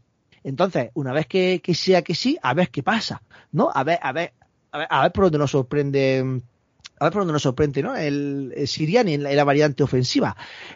Yo, yo tengo muchísima ganas, porque es que yo creo que nuestro, que ese, mira que otros partidos, eh, sé que la defensa nos va a sostener, que incluso, ¿no? Decía ya antes, ¿no? Yo creo que sí la defensa nos va a meter en el partido y nos pone en situación de ganar. Pero para ganar este, este partido lo tenemos que ganar con el ataque. Es decir, el ataque no puede, no podemos tener un ataque ramplón de esos que hemos tenido eh, otras semanas, ¿no? Que, bueno, y empezamos, nos salimos, eh, carburamos, sobre todo a final de la temporada, ¿no? Y, y, estamos como que a medio gas, ¿no? Yo quiero ver el ataque, pues el mismo que vimos en la primera parte de los, de los Giants, ¿no? Un ataque que, que, te mete una bomba de, y te la completa, que luego te mete una carrera, que luego te mete una, una screen, que luego, y, que es capaz de, de, percutir por el centro, de que hace una carrera por el lado, de que cuando no saca un scramble eh, Hearts o una, una jugada diseñada para la carrera de él, cada vez, por cierto, eh, ojo con la jugada de, con, el, con el touchdown que se marca Hearts, parece que lo al revés, ¿eh? que se le escapa medio el balón y luego es capaz de, seguir corriendo, ¿no? O sea, ojo, ojo con los, con los fallos de, de, de Kelsey, ¿no? ¿no? No, no quiero volver a tener un, un fallo de center, ¿no? De, de, esto que, que, que se van, o la línea está de concentrar, ¿no? Vamos a ser efectivos ahí, ¿no? Y, Mira, y yo Miki, tengo perdona, por, por, completar un poco lo que dices del el pocket vacío o, o no vacío, eh, Hartz cuando está presionado y, y, no tiene un pocket limpio, eh, es el número 20 en pase rating, tiene 65.2 y es el 28 en, en porcentaje de, de pase, 43.9. Cuando tiene el, el bolsillo limpio, es el cuarto mejor, 113.4 en 4 bar rating, y tiene 73.5%, el quinto mejor. Fíjate, o sea, ¿eh? fíjate se nota mucho. La diferencia. Sí, sí. O sea, yo, yo espero una, un, una, aproximación así un poco parecida a la, lo comentaba en el vídeo eh, de hoy, el, el, el, la aproximación que hicieron contra Giants para evitar la presión, el, que ha sido el partido en, en que ha lanzado más rápido en su carrera que era el, el famoso 2.41 segundos de, de, lanzamiento para evitar la, la, presión de la línea de, de, San Francisco. David, que estás con la manina levantada. Sí, yo, yo sí que quería decir que, que lo que no podemos hacer en este partido es jugar solo medio partido, ¿no? Que es algo que, que ha sido mal endémico de los Eagles en los últimos años y que a mí me sigue atormentando que pueda volver a pasar, que no lo, no lo hemos visto mucho este año porque ha habido primeras partes en las que jugábamos muy fuerte y la segunda nos dejábamos llevar, pero quizá era porque las primeras estábamos apisonando, sobre todo en el, segundo cuarto. Pero creo que este partido no podemos jugar medio partido, porque si jugamos medio partido, sea solo la primera o solo la segunda parte, em, van a abrir un hueco eh, tremendo. Entonces, nuestra línea ofensiva, yo creo que Johnson el otro día, aunque con dolor, mm, lo hizo muy bien, nuestra línea es muy buena. Eh, a ver cómo se prepara lo que decía antes, ¿no? De Menco Ryan, saber cómo se prepara eh, contra nuestra ofensiva, porque sí, han tenido una defensa espectacular, pero yo voy a pecar un poco de hooligan, que ya sabéis que soy un hooligan en esto y que suelo estar muy arriba en, estas situaciones. Mm, no se han enfrentado a ningún ataque como el nuestro. O sea, si miráis su calendario, no, no se han enfrentado a gente tan, tan versátil. Antes comentaba José Ladio y lo ha dicho ahora Miki también, la influencia que tiene Hertz solo con estar en el campo, porque ya hay que estar pendiente de él. Eh, le van a poner un spy, no le van a poner un spy, em, van, a, van a jugar más zona, van a jugar más al hombre, van a estar más pendientes de las RPO. Hay, hay muchas historias. Bueno, que por cierto, lo del spy, que creo que luego cae a las preguntas, me dice Miki que lo, que lo, que lo explique ahora. Eh, el spy es cuando, el spy es cuando, no el, no el spike, sino spy, que es de la, del inglés espía, ¿no? es cuando ponen un defensa, generalmente un, un linebacker suele ser para que esté pendiente bien del running back, pero normalmente de un quarterback móvil como, como es el nuestro, eh, para poder ir a aplacarle sin irse directo hacia él. O sea, no, no, no entra el blitz, o no entra directamente a buscarle como podría entrar un defensive end, sino que está pendiente de si la jugada es de, es de carrera y no es de pase, o si va a hacer un scramble, estar pendiente de ir a pararlo, ¿no? O sea, estar, estar vigilándole, pendiente de, de, lo que pueda hacer o no hacer este, este quarterback o este, este jugador ofensivo. Entonces, bueno, puede, no sé cómo lo va a plantear. Es, es muy interesante porque ha hecho muy buen trabajo, pero lo que os digo, no han jugado contra nadie contra, como nosotros. No me quiero repetir, pero tenemos muchísimas variantes. Hay muchos jugadores, mucho playmaker en nuestro equipo, que ellos también los tienen, ¿eh? tanto en defensa como en ataque. Pero, pero creo que, que no va a ser fácil para ellos. Ryans va a estudiarlo y seguro que lo lleva estudiando las últimas seis semanas porque creo que se olía que iba a jugar contra nosotros en final de conferencia. Pero, pero bueno, a ver si luego lo que estudie lo, lo pone a lo pone a funcionar. Y luego otra cosa que me parece importante, o muy importante en mi opinión, es cómo, cómo Purdy va a poder lidiar con la presión del Link, ¿no? Que es un partido, una final de conferencia, en, en el link que, va a estar a reventar, que meten muchísima presión y, y a él le va a estar apretando nuestra DL. Y si visteis los números el otro día, por debajo presión se viene abajo, los números no son buenos, nosotros somos muy buenos presionando. Entonces, yo tengo dudas y estaba para Xavi de que pudiera salir airoso de la comparación. Vaya, no esperaba esa, esa. Como dice David, el, el, spy o el espía es el jugador defensivo que no tiene por qué ser el linebacker siempre, quiero recordar. Suele ser el linebacker porque es el que está pendiente de las jugadas de carrera. Eh, normalmente suele ser porque en el equipo contrario hay un quarterback que tiende a ser una, un doble threat que suele correr peligro el equipo contrario con o juega de paso o juega de carrera, pero que a su vez eh, pues el equipo juega un RPO, que suele ser mm, de manera normal el linebacker, pero no siempre es el linebacker. Eh, aquí a comentar que eh, no son, aparte de Warner, el resto del, de la defensa de Niners no es que tenga nombres como tal grandes para marcarnos como esa defensa que, que, está siendo y que es tan maravillosa. Pero sí es un conjunto de jugadores que entre ellos se apoyan, por así decirlo, cubren huecos, cubren espacios, salvo las screens que no son lo que mejor defienden, pero nombre por nombre, eh, la defensa Fred, por ejemplo, no es la, la, más llamativa, como si la nuestra puede ser porque tiene muchos nombres conocidos, o al menos para nosotros, y la de ellos es verdad que está un poquito eh, eh, conjuntada como aquella defensa que hizo Schwartz en su momento, que si es verdad que tenía Jenkins y tenía eh, quizás Michael Kendricks y tenía Cox, pero eran los nombres llamativos. Lo demás era, pues bueno, un conjunto de un Barnett, que sí, un Graham y luego jugadores como Miles, eh, como Miles Sanders, iba a sí.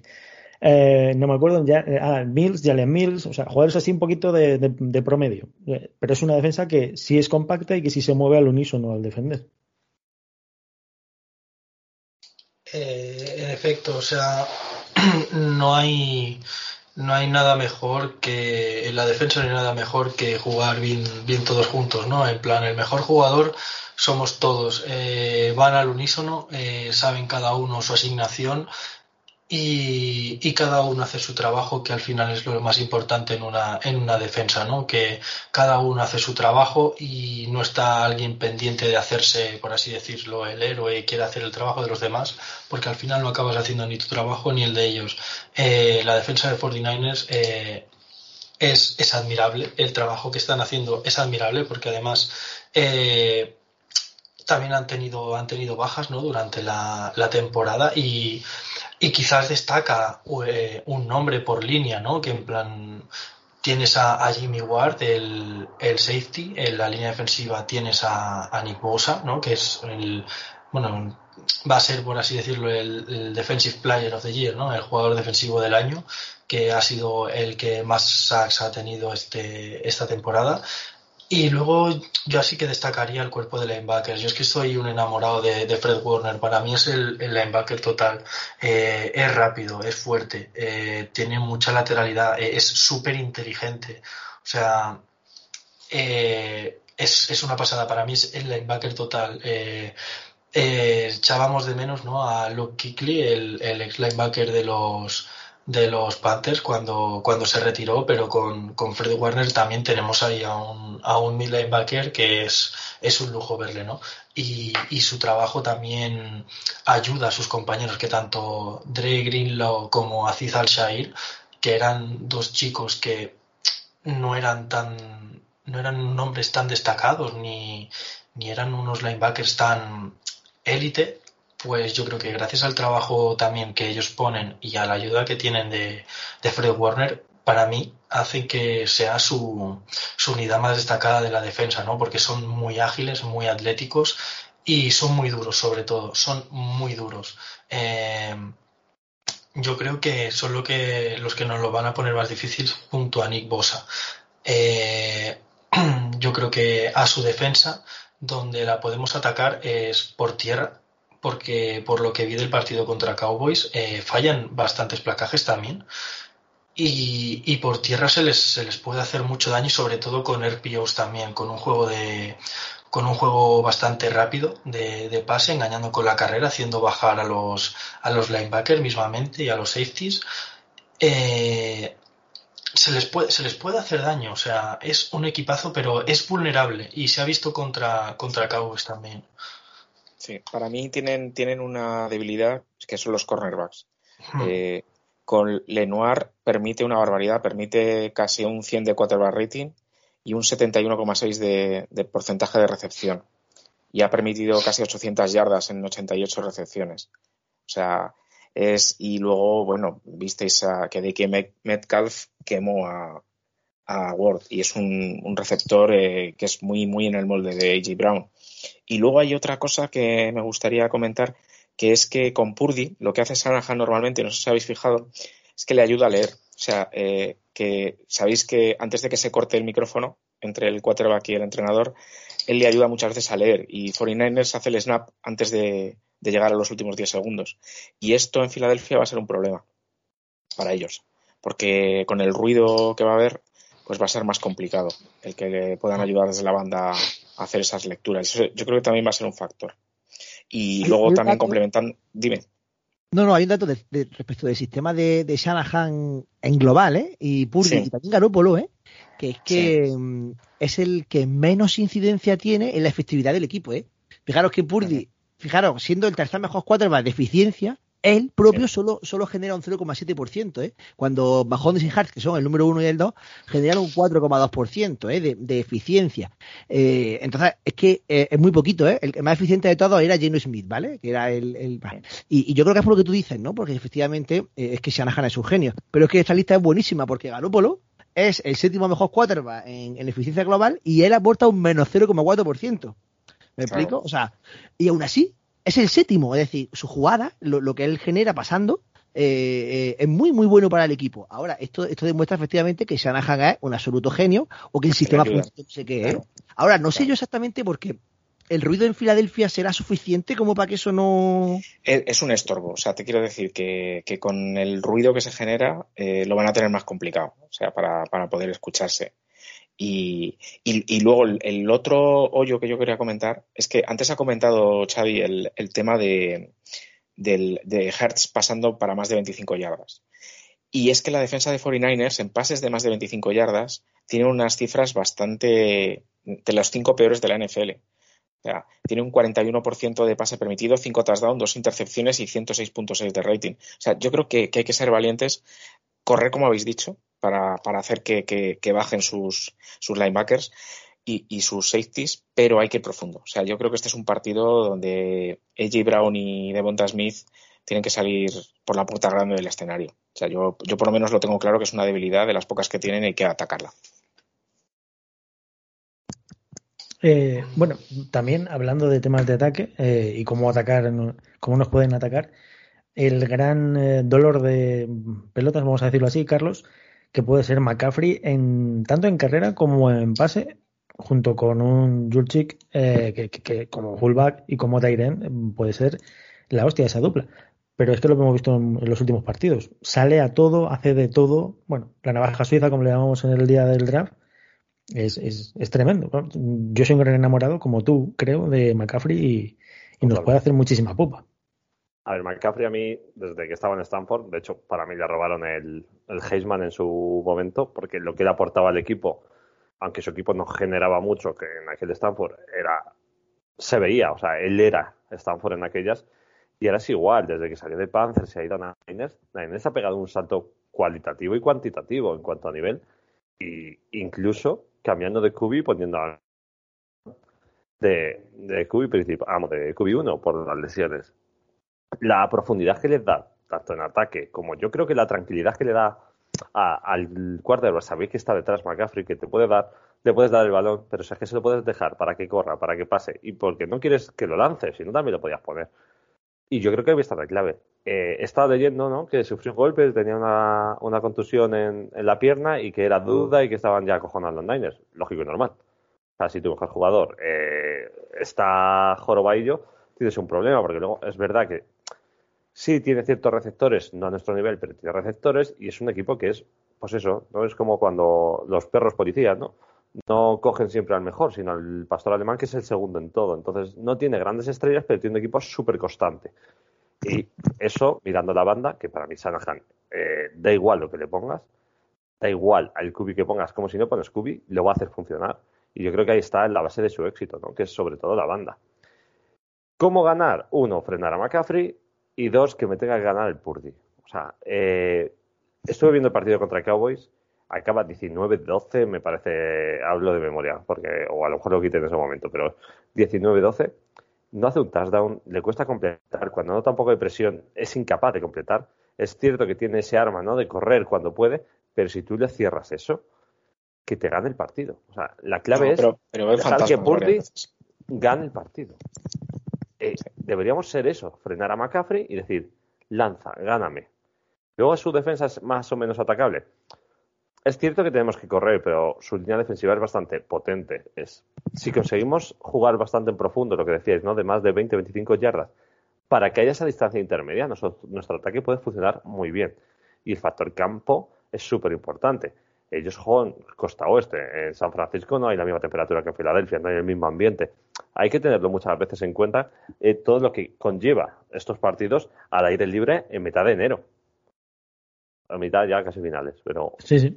Entonces son cosas que a veces pasan desapercibidas y que tú son esos pequeños intangibles que al final, pequeño, pequeña cosa, pequeña normal, o sea, si tú ahora me preguntas, te digo 55-45 Eagles. Eso no significa que vayamos a ganar sobrados, pero sí que en principio deberíamos tener la varita o batuta, como decirlo, de, de favoritismo, sobre todo porque jugamos en casa, no por otra cosa. Respecto a esto eh, que decía de Purdy, eh, que no lo Purdy él, como decía David, eh, contra Cowboys el domingo, en presión, de los 11 pases que intentó, completó solo 3 para 24 yardas y recibió dos sacks. Podemos decir, Fred, entonces que este chico, cuando le mete en presión, nunca mejor dicho, eh, se viene abajo. Eh, probablemente sea una de las cosas que haya que andar mm, tocando las narices contra, contra, esta, contra este ataque y contra Purdy. Eh, recordemos que el pass rush de Eagles ha conseguido 75 sacks esta temporada. Así que, Fred, no sé, eh, es la lucha clara para sacar ventaja en nuestro caso, ponerle presión a Purdy. Desde luego, a mí, a mí lo que me da miedo de, del ataque de Shanahan es todo el tema de las motions que, hace y, la, la, brillantemente ofensiva que, tiene, ¿no? Que, hace, que sabe jugar contra todas las defensas.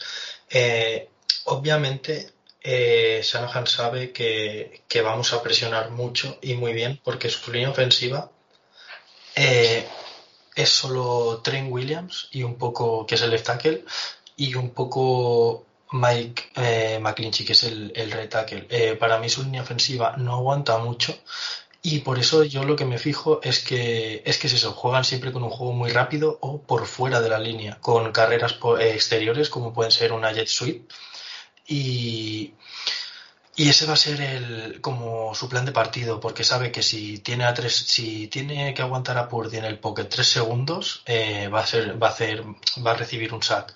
Eh, por lo tanto, es eso, que, que, nosotros jugando con una defensa al hombre, yo creo que no les va a dar mucho tiempo de, de recibir el, el, balón o con la cobertura mixta que suele usar que suele usar Ganon.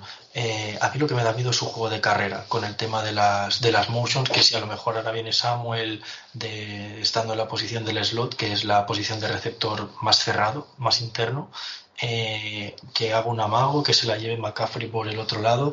Eh, yo le tengo mucho retraso, re, mm, respeto, perdón, que, estoy leyendo también el, chat a la vez y me estoy trabando. Que le tengo mucho respeto a, a McCaffrey. A mí me parece un jugadorazo y hicieron una apuesta muy buena con él y, y les está saliendo bien.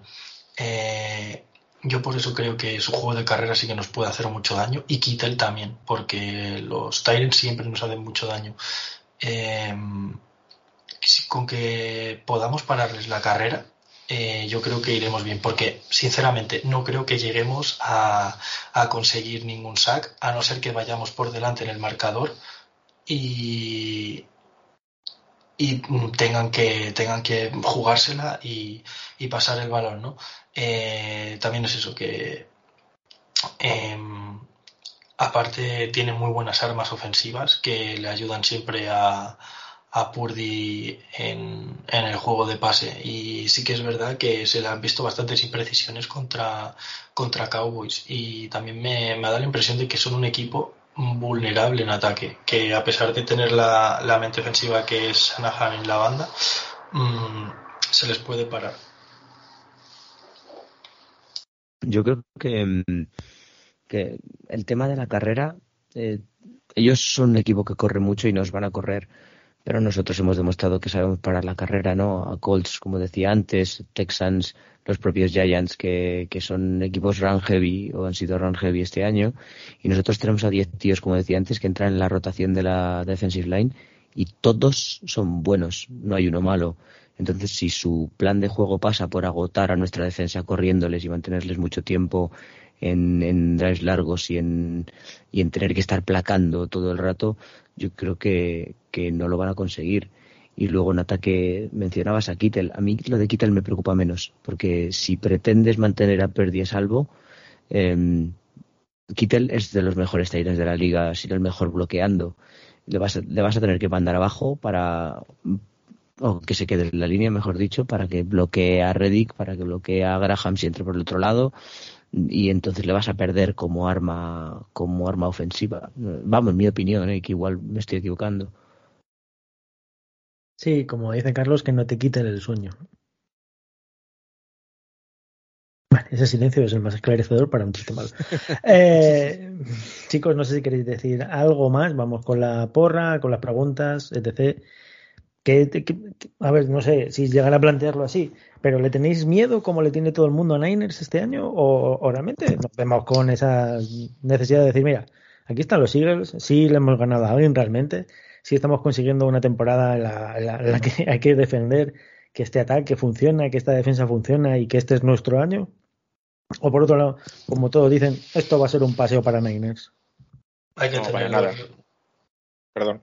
No, no, no, habla, habla, perdón, José Ladio. No, no, eh, yo creo más bien lo contrario. O sea, yo creo que somos el peor equipo de los que le podía tocar a, a 49ers. Porque, porque no permitimos yardas after catch, porque tenemos una secundaria que les cierra, eh, porque tenemos una línea defensiva que es la peor contra la que se van a enfrentar, entre comillas, lo de peor. O sea, quiero decir que eh, porque no se han enfrentado a un quarterback de, como Hertz, o sea, que van a tener que improvisar en, muchos, en muchas parcelas. Eh, porque tenemos una pareja de recibidores que yo creo que no se han visto enfrente de otra. O sea, no sé, creo que hay muchas cosas que San Francisco no ha testeado este año y que lo va a probar ahora. Entonces, y creo que son armas sin forofismos que podemos utilizar. Miedo en absoluto. Yo más bien al contrario, creo que es un equipo que no querían que, que les tocara, pero bueno, son los dos mejores de la nacional y es lo que hay. Y ya está. Eh, sí, yo también quería comentar que hay que tenerlos, no, miedo, pero sí respeto porque han llegado ahí por méritos propios y como siempre que no se llevan como cuatro o cinco años con un montón de lesiones y adversidades siempre remando a contracorriente, son un equipo que eh, han tenido que sobreponerse a situaciones difíciles del tema de lesiones, así que yo les tengo mucho respeto porque están llegando aquí sin, con su tercer quarterback y, y con, con, suplentes siempre, siempre, siempre llegan hasta playoff con suplentes, de los suplentes. Eh, eso sí, eh, no le tenemos que tener miedo a nadie porque somos el equipo más completo de, de la NFC, ¿no? Y, y, toquemos madera, que hemos tenido suerte este año, que nos han respetado las lesiones, a pesar de que se nos han lesionado algunas estrellas, han sido para un par de semanas y, es eso que mm, eh, leí yo por ejemplo que Lane Johnson estaba jugando teniéndose que operar del pectoral. O sea que jugó el partido de Giants eh, con un pectoral que se tiene que operar, ¿no? Que tiene, se, se lo rompió, por así decirlo. Ah, y, abductor. La, la ingle, ah, yo el creo. abductor, la ingle era, vale, perdón. La ingle, sí, gro- Pues- groin, la ingle. La groin, pues que se tenía. Y es que no sé por qué pues, leí que la lesión era del pectoral y dije, coño. Bueno, pues de, se tiene que operar y, y ahí estaba jugando. Va a ser una batalla cara de perro, como se suele decir, y va a ser un partido muy duro y muy físico.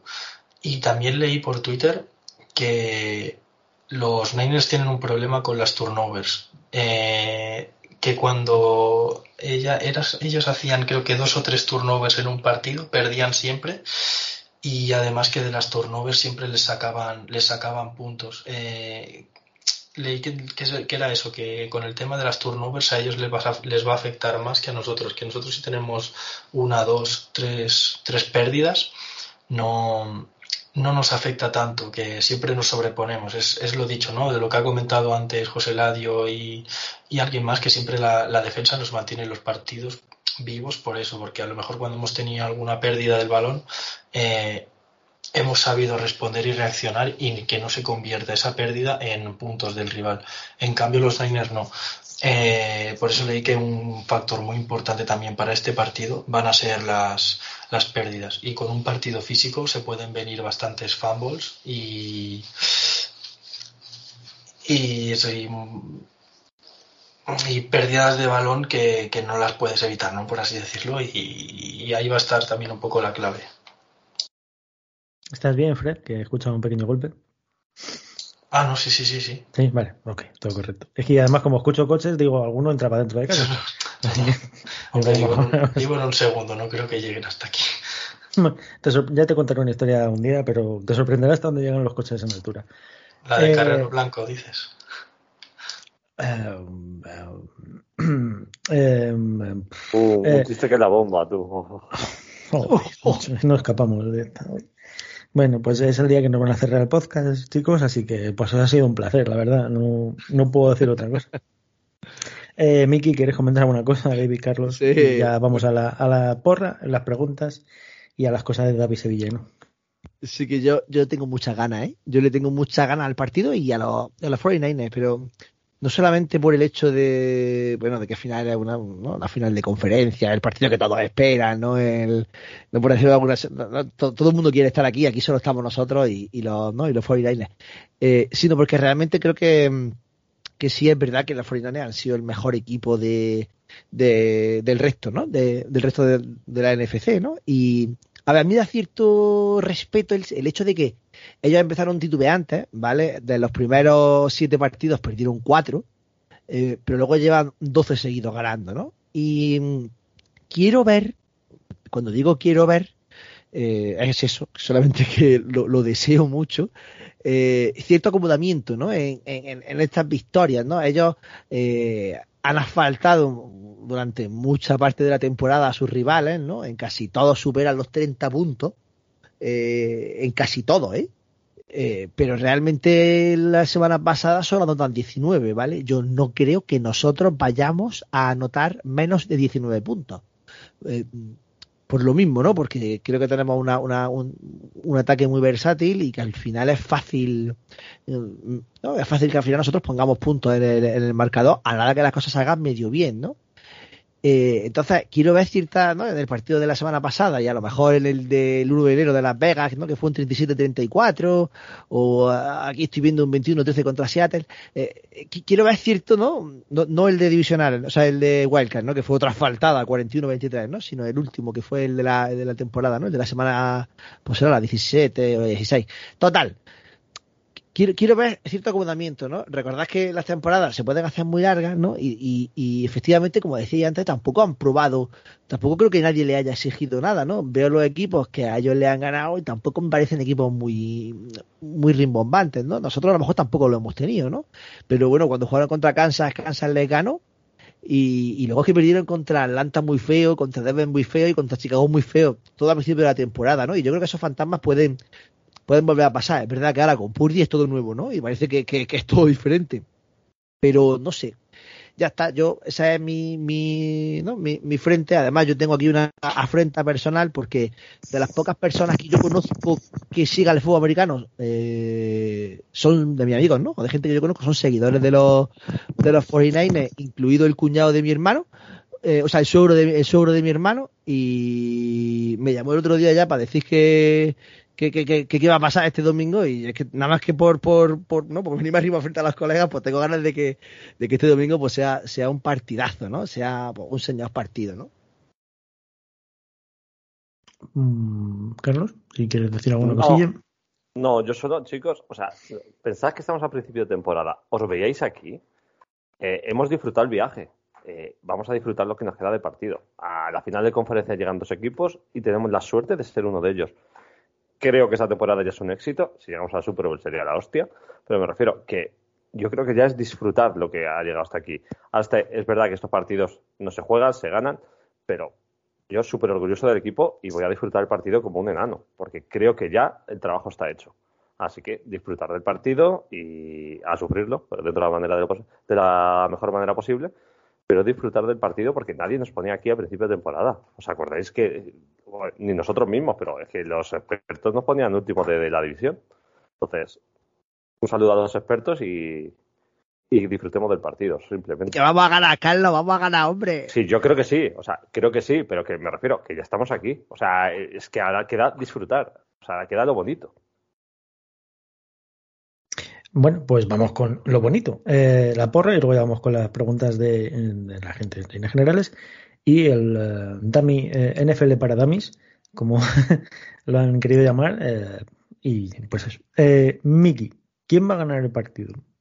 ¿Desde el corazón o desde la objetividad? Bueno, yo no sé hablar desde otra cosa que no sea desde la pasión. Qué bonito. o sea que, sí, sí, sí, es así. Yo creo que vamos a ganar 41 a 32. Creo que va a ser un partido muy vistoso de los que crean afición. Y, y no sé por qué me da que va a haber jugadas raras, por eso he puesto lo de los 32, ¿no? En su, en su, en su haber, ¿no? Porque a lo mejor nos vamos demasiado al principio y van a ir de 8, no lo sé, me da la sensación de que va a ser, de que eso va a pasar. Y sí, sí, sí, sí, ahí, ahí está mi, mi porra, 32-41 para los Sigues. Vale. Mientras que Fred se prepara las preguntas. A ver, Fred, ¿cómo va a quedar el partido? Pues yo también, sí, sí, estoy, estoy, eh, que estaba buscando, estaba buscando las preguntas. Eh, Vale. Como ha comentado Miki, yo creo que va a ser un partido bastante llamativo en cuanto a los am- ambos ataques. Va a ser un partido más de ataque que de defensa y yo también creo que va a ser un resultado abultado y ganaremos 38-35. Y el compañero David, bueno, eh, ha puesto que obviamente él es fan de 49ers y dice que ganan 20 a 17. Vale. Bien. Eh, bueno, no me sorprende. David, ¿cómo crees que vamos a quedar? Pues yo soy muy optimista. Yo estoy en modo hooligan ya, como os he dicho. Yo lo veo un 70-30 para nosotros, no de puntuación, eh, digo, de, de porcentaje de victoria. Eh, y yo creo que, que, como además no les vamos a poner a Gainwell de center en ninguna jugada, como haría otro equipo de la NFC este, pues, pues yo creo que ganaremos 31-20. Bien, a ver si hay alguien sensato. Eh, José, ¿vas a ser tú el sensato? Yo, yo creo que sí. Sí. Eh, yo creo que vamos a ganar 27-24.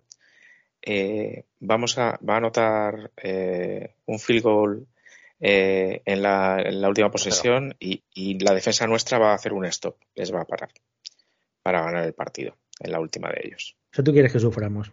Me, me gusta. Yo creo que es lo que nos toca. Sentimiento de Sufrir. Filadelfia, como siempre, sufriendo, no Sufrir un ganar. poquito y reservar un bar para ver la Super Bowl y ya está.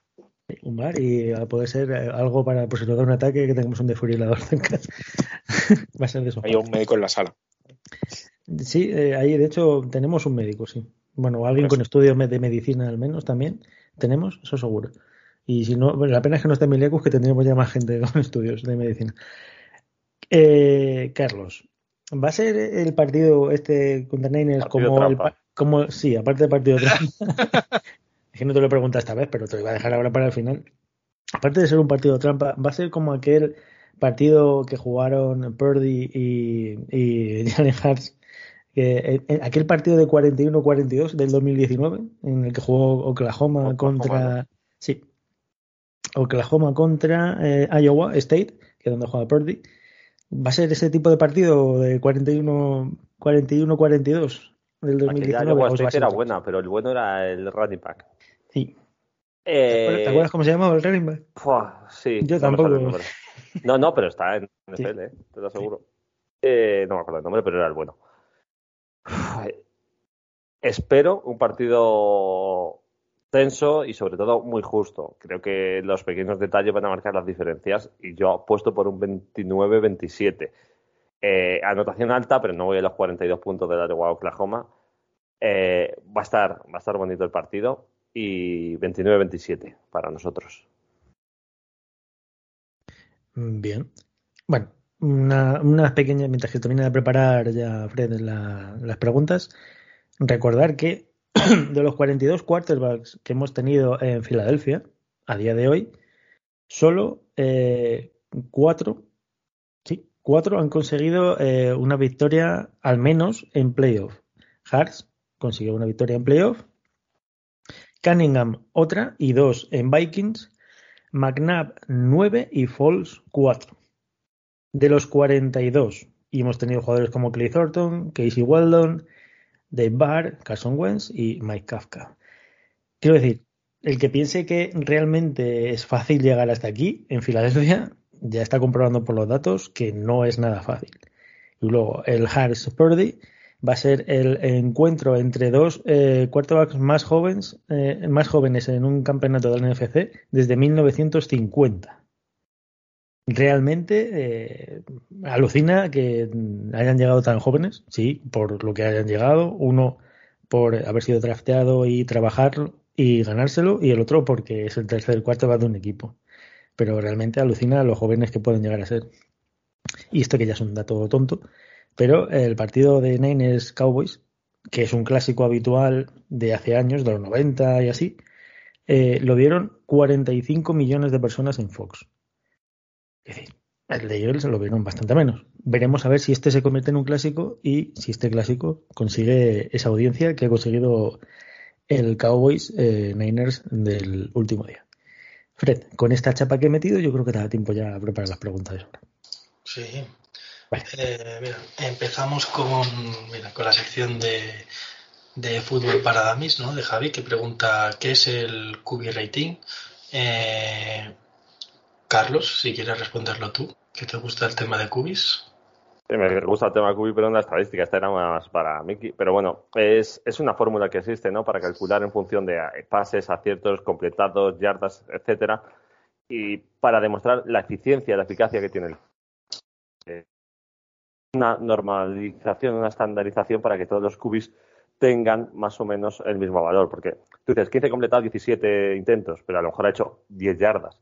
Entonces se tiene en cuenta todo eso. Es una fórmula enorme, pero bueno, teóricamente estandariza todos los cubis para tener un valor de referencia para saber si lo ha hecho mejor o peor a lo largo del partido. Y hay 18 fórmulas, Carlos, o sea, cada página web Por eso, por eso. Eh, yo sé que hay 7.000 millones, pero bueno, que por eso digo, pero más o menos a grandes rasgos es eso. De acuerdo. Eh, la otra pregunta que tenía Javi también es lo de la palabra spy, del Spy, que lo han explicado antes de manera fenomenal David y, y Xavi. Y bueno, yo quería, yo quería meter un par de, de conceptos que los he usado antes. El tema de motion es un movimiento de un jugador de ataque, ya sea un es, suele ser de un jugador que es eh, running back o receptor o tight que es que de la posición inicial en la que están, antes de salir la jugada, eh, comienzan un movimiento, suele ser lateral, eh, o sea, en horizontal, y hasta que no acaba ese movimiento no pueden sacar la jugada. Esto lo pueden hacer para, para tener superioridad en, en la otra en la otra mitad del campo no por ejemplo si están dos receptores a la izquierda y dos receptores a la derecha eh, suele ser el receptor interno también puede ser el externo pero el receptor interno de la derecha por ejemplo eh, cruza por detrás de la línea ofensiva y se mete como tercer receptor a la izquierda y esto se suele hacer o para bien eh, tener superioridad en la izquierda y tener más rutas o para identificar si la defensa está con una cobertura al hombre o cobertura en zona.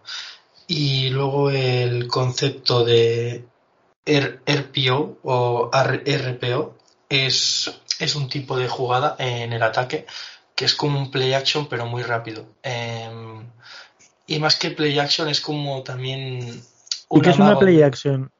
Eh, bueno, vale. Eh, empecemos otra vez. Eh, el PIO es una jugada eh, del ataque en la que cuando saca el balón el center, el, está el, el, quarterback en posición, suele estar en posición shotgun, que es a 3 o 4 yardas, y cuando le llega el balón va a hacer que va a hacer un amago de entregarle el balón al running back y en este caso los receptores corren una ruta, no van a bloquear. Entonces el quarterback si ve que en ese instante de tiempo el receptor está libre, en lugar de darle el balón al running back, eh, se lo suelta rápido al, receptor.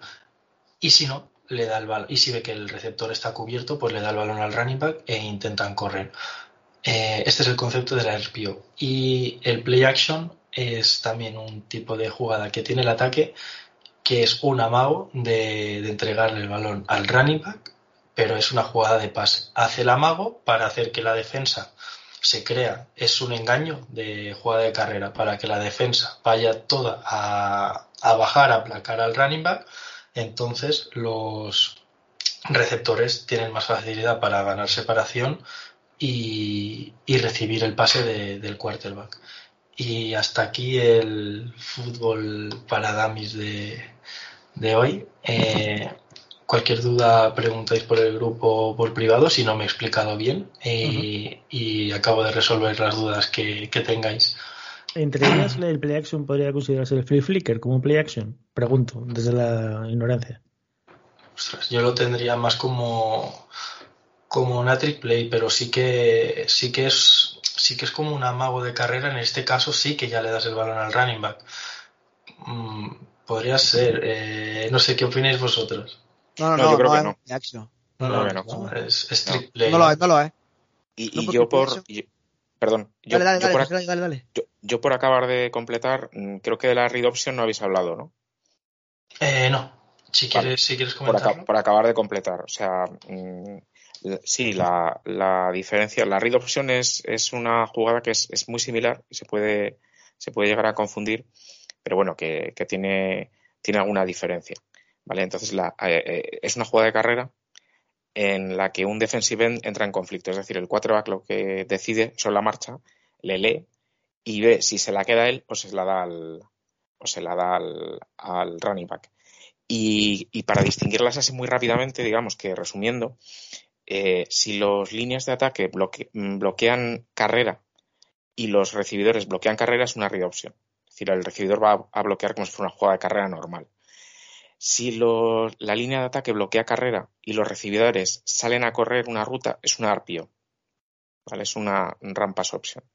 Y si la línea de ataque bloquea el pase, se queda bloqueando en, bloqueo de pase, y los recibidores corren rutas, es un play action. Eso, digamos que te ayuda sobre la marcha, digamos, a distinguirlo en un partido en vivo. Eh, Pues una cosa que he aprendido también. Espectacular, sí, sí, sí. Eh, y luego el flip flicker también, eh, ya que estamos, lo explicamos. Es una jugada llamada de tipo trick play, ¿no? Sería esta, en plan una jugada rocambolesca o, De engaño. o exacto, de engaño, eh, en la que el- la jugada sale y el quarterback eh, coge el balón eh, y hace, le entrega el balón al running back y el running back antes de superar la línea ofensiva se frena, eh, se da la vuelta, le pasa el balón al quarterback otra vez y el quarterback lanza un pase. Eh, con Le esto pasa el balón para atrás. Exacto, le pasa el balón para atrás al quarterback y este puede lanzar el balón porque mm, recordemos que solo se puede realizar en cada jugada eh, un pase hacia adelante. Entonces, en, este, en esta llamada flip flicker, todavía el balón no ha salido para adelante, por lo tanto, el quarterback puede hacer ese pase. ¿Y qué es lo que buscamos con esta jugada? También que se crean que va a ser una carrera y que vayan todos como locos a querer placar al running back y tener a tus receptores solos para que reciban el pase y anoten un touchdown libremente. Pues ahí Eh, está el fútbol para damis. Sigue. Exacto. Eh, seguimos en, exacto, en, en, la, en los playoffs de 2017. De hecho, nosotros hicimos una trick play, eh, una, perdón, una flip flicker con, con Nick Foles en el pase a, a Torrey Smith. Em, vamos a seguir con las preguntas del grupo de Eagles Spain. Nos pregunta Uriol Rubio. Eh, preguntas para el podcast. ¿Cómo veis a Lane? Al principio del partido iba un poco cojo, pero luego parecía que no tenía nada y se marcó un tremendo partidazo. Bueno, esto ya es lo que hemos comentado antes, ¿no? De, que tenía la, la lesión este que parece que se vaya a operar y, y está ahí jugando. Eh, ¿Vosotros cómo lo visteis? A Lane. ¿Le visteis sufriendo? ¿Le visteis bien? ¿Sin problemas? Yo al principio confiaba, pero luego, em, luego le vi andando bastante normal y desde luego no permitió ni una presión, o sea que estadísticamente impoluto y, y yo le vi dominante. Eh, en los primeros snaps del partido andaba como cojeando, o sea, se notaba que es que la inglés es muy dolorosa, o sea, es, es, es muy doloroso. Yo supongo que a lo mejor le, le, pincharon o lo que sea y le empezó a hacer efecto. Pero vamos, le, le vi muy Lo dominante. infiltraron, lo infiltraron a, al, en la mitad del, del, partido porque por lo visto decía estaba hablando con Jeff Skiersky que un bueno da igual un presentador de, de, de, Filadelfia y le decía que estaba aguantando los dolores a duras penas y que pues, no podía mucho. Y eso bueno pues eh, aguantó lo que pudo y este partido lo va a jugar el siguiente partido. Él dice que si se tiene que operar que ya se opera cuando acabe la temporada con el, el trofeo en la cama así que pues eso De acuerdo. Siguiente, Fred. La segunda pregunta que nos hace Oriol, ¿cuánto daño real nos puede hacer McCaffrey, a excepción de la típica carrera de 20 yardas que te pueden hacer por partido? Eh, David. Bueno, yo creo que ya lo hemos comentado y es un poco volver sobre lo mismo. Em, es un jugador súper talentoso que igual te recibe desde el backfield al que sale corriendo y, y es peligroso y, en un esquema como el que le puede plantear Shanahan, pues es, es, es desde luego un arma a tener en cuenta. Pero creo que, que es, ya lo ha dicho antes José Radio, somos uno de los mejores eh, eh, equipos en, en, defender las, las yardas después de, de la recepción y, y estamos eh, defendiendo muy bien la carrera cuando ha habido que, que, defender equipos que atacaban muy bien con la carrera. Así que creo que, pobre por poder, pero si, si todo va bien, no debería de hacernos mucho daño. Siguiente, Fred. De acuerdo. Eh, nos pregunta Paul, ¿cuál es el punto débil de San Francisco? ¿Qué hay que hacer para ganarles y por qué han fracasado en sus, sus por qué han fracasado sus últimos 11 rivales? Eh, José Ladio, esto antes tú lo comentabas, si quieres acabar de puntualizarlo. Bueno, yo creo que, más o menos lo, lo, hemos comentado. O sea, para mí, sobre todo, eh, Sanahan ha encontrado las piezas que necesitaba para, desarrollar el ataque que, él, tiene de esquemático. ¿no? O sea, para mí hay dos jugadores que son clave, que son Divo Samuel y, y, McCaffrey, que son dos jugadores que los puedes alinear en cuatro o cinco posiciones diferentes del ataque. No necesitas tener un burro para contener un cuatro que no cometa errores. El, el esquema trabaja para ti. Eh, la línea de ataque lo está haciendo bastante bien. Tienes a Kittel, que también es una navaja suiza, que te da el pase de seguridad en un momento adecuado. O sea, son, son todas las piezas. Yo creo que, que ha hecho clic ahora mismo San Francisco y, y, es eso, no, no necesita. Quizá con Purdy incluso está funcionando mejor que con Garópolo y, y realmente no tiene todas las piezas puestas. O sea, realmente es, es por eso que, que llevan esa racha de 12 partidos seguidos ganados y, y yo creo que más o menos se resume así. Eh, de acuerdo. También nos pregunta Paul que Hartz jugó muy bien. ¿Creéis que juega con dolor o que ya está al 100%? Eh, Miki. Bueno, decían que el entrenamiento estaba siendo al 100%, ¿no? Y, y ya no sale ni siquiera del injury report, ¿no? No está como vamos, como, como cuestionable ni como rest que aparece, que a veces aparecen, ¿no? A lo mejor ahora vuelven a aparecer, ¿no? Y que en Marte y descansan como siempre eh, 50 jugadores, ¿no? De los 56. Yo no sé quién entiende a los Marte ahí en Filadelfia. Pero que salía el reporte, ¿no? Salía la información que decía que, que su hombro estaba al 100%, que ya no era como cuando jugamos contra contra Giants, ¿no? En el último partido de la temporada regular que fue porque fue un partido con, bueno, pues más bien forzando, sino que era un partido, el del otro día de los Giants, va a ganar la redundancia, era un partido completamente funcional. Y entonces ya en este imagino que todavía más, ¿no? Eh, a mí me gusta mucho lo que hemos dicho al principio, ¿no? De que lo vi muy seguro en los scrambles, ¿no? No, arriesgó en ningún momento la carrera para ganar esas dos, tres yardas además porque lo hizo falta. Así que yo 100% con mi, con mi cubi, absolutamente seguro de que, de que lo va a dar todo porque además es un, es un trabajador nato, ¿no? Y, y, y él lo da todo, ¿no? Y entonces pues muy seguro, muy, muy contento de que, de que sea nuestro cubi, sí señor. ¿También le da por leer en los aviones, como a otros? Ah, ya no lo sé, ¿eh? No lo sé. Sí le da, lo que sí que le da es ir a trabajar cuando dan el lunes de descanso, él sí va a, a, a, ¿no? al, al centro, ¿no? A ver vídeo, ¿no? Y, y a seguir estudiando, ¿no? Eso él sí lo hace. Ya no sé si toma chuche o no en los aviones, que además vamos todos del avión, ¿no? O sea, que no es una cosa que, que al final tengo que hacer, ¿no? No, no lo sé, no lo sé. Son eh, biodramina para no marearse. En, claro. En y bueno, parece ser que a lo mejor estudiar en el avión te marea y hace que juegues peor el siguiente partido, porque no sirvió de mucho ese estudio eh, de cierto quarterback. Eh, y nos pregunta también Javi que está un poco cagado con todo lo de Mystery Relevant. ¿Puede influir en el comportamiento de los árbitros todo lo que está montando, se está montando en torno a él? O dicho de otro modo, ¿estarán pensando que no quieren ser quienes le joden la película Disney? ¿Xavi? ¿Responder a esta pregunta? Yo es que eh, soy eh, bastante contrario a Disney en líneas generales y bueno, pues desde que ha cogido Disney a Marvel, pues ya bueno, eso. Eh, entiendo que no querrán joder la historia, lo bonito y un, eh, un, documental de NFL Films con... Ya, ya sé que me va a tocar dentro de unos meses, ya lo sé. Eh, pues eso, que no quiero que, se, que salga el tema película NFL Films de el quarterback elegido de Iowa State, o sea, todos estos documentales que están súper guapos, pues no quiero formar parte de ese documental en el cual digan, pues desde el último puesto del draft tal, el nuevo Tom Brady, pues eh, espero que los árbitros funcionen como tienen que funcionar, que hagan su trabajo como lo deben hacer. Como dijo Jason Kelsey, nosotros nos tenemos que preocupar de nuestro juego, no de los árbitros. Si hacemos nuestro juego, lo que le piten a él o le dejen de pitar, nos tiene que dar igual. Xavi, la historia sería preciosa, ¿eh? ¿eh? Si, si me permite, Fred, que la historia sería en ese sentido chulo porque sería el primer rookie, ¿eh? Que consigue llegar a la Super Bowl en, su año rookie, ¿no? Hacía, había muchas cábalas, ¿no? De si, si contaba o no el año en blanco de, Brady, ¿no? Que lo consiguió en el segundo, pero bueno, decían en el y lo decían esta mañana, ¿no? Decían Nacho que en verdad lanzó tres pases eh, Brady en su primer año, pero es que en este caso sería la primera vez que un rookie sale y además tercer vas a la historia está muy bien montada, ¿no? Qué lástima que, que sean los Eagles los que vayan a tener que cortársela, ¿eh? La historia, digo. Esperemos que sea la historia nada más, ¿sí?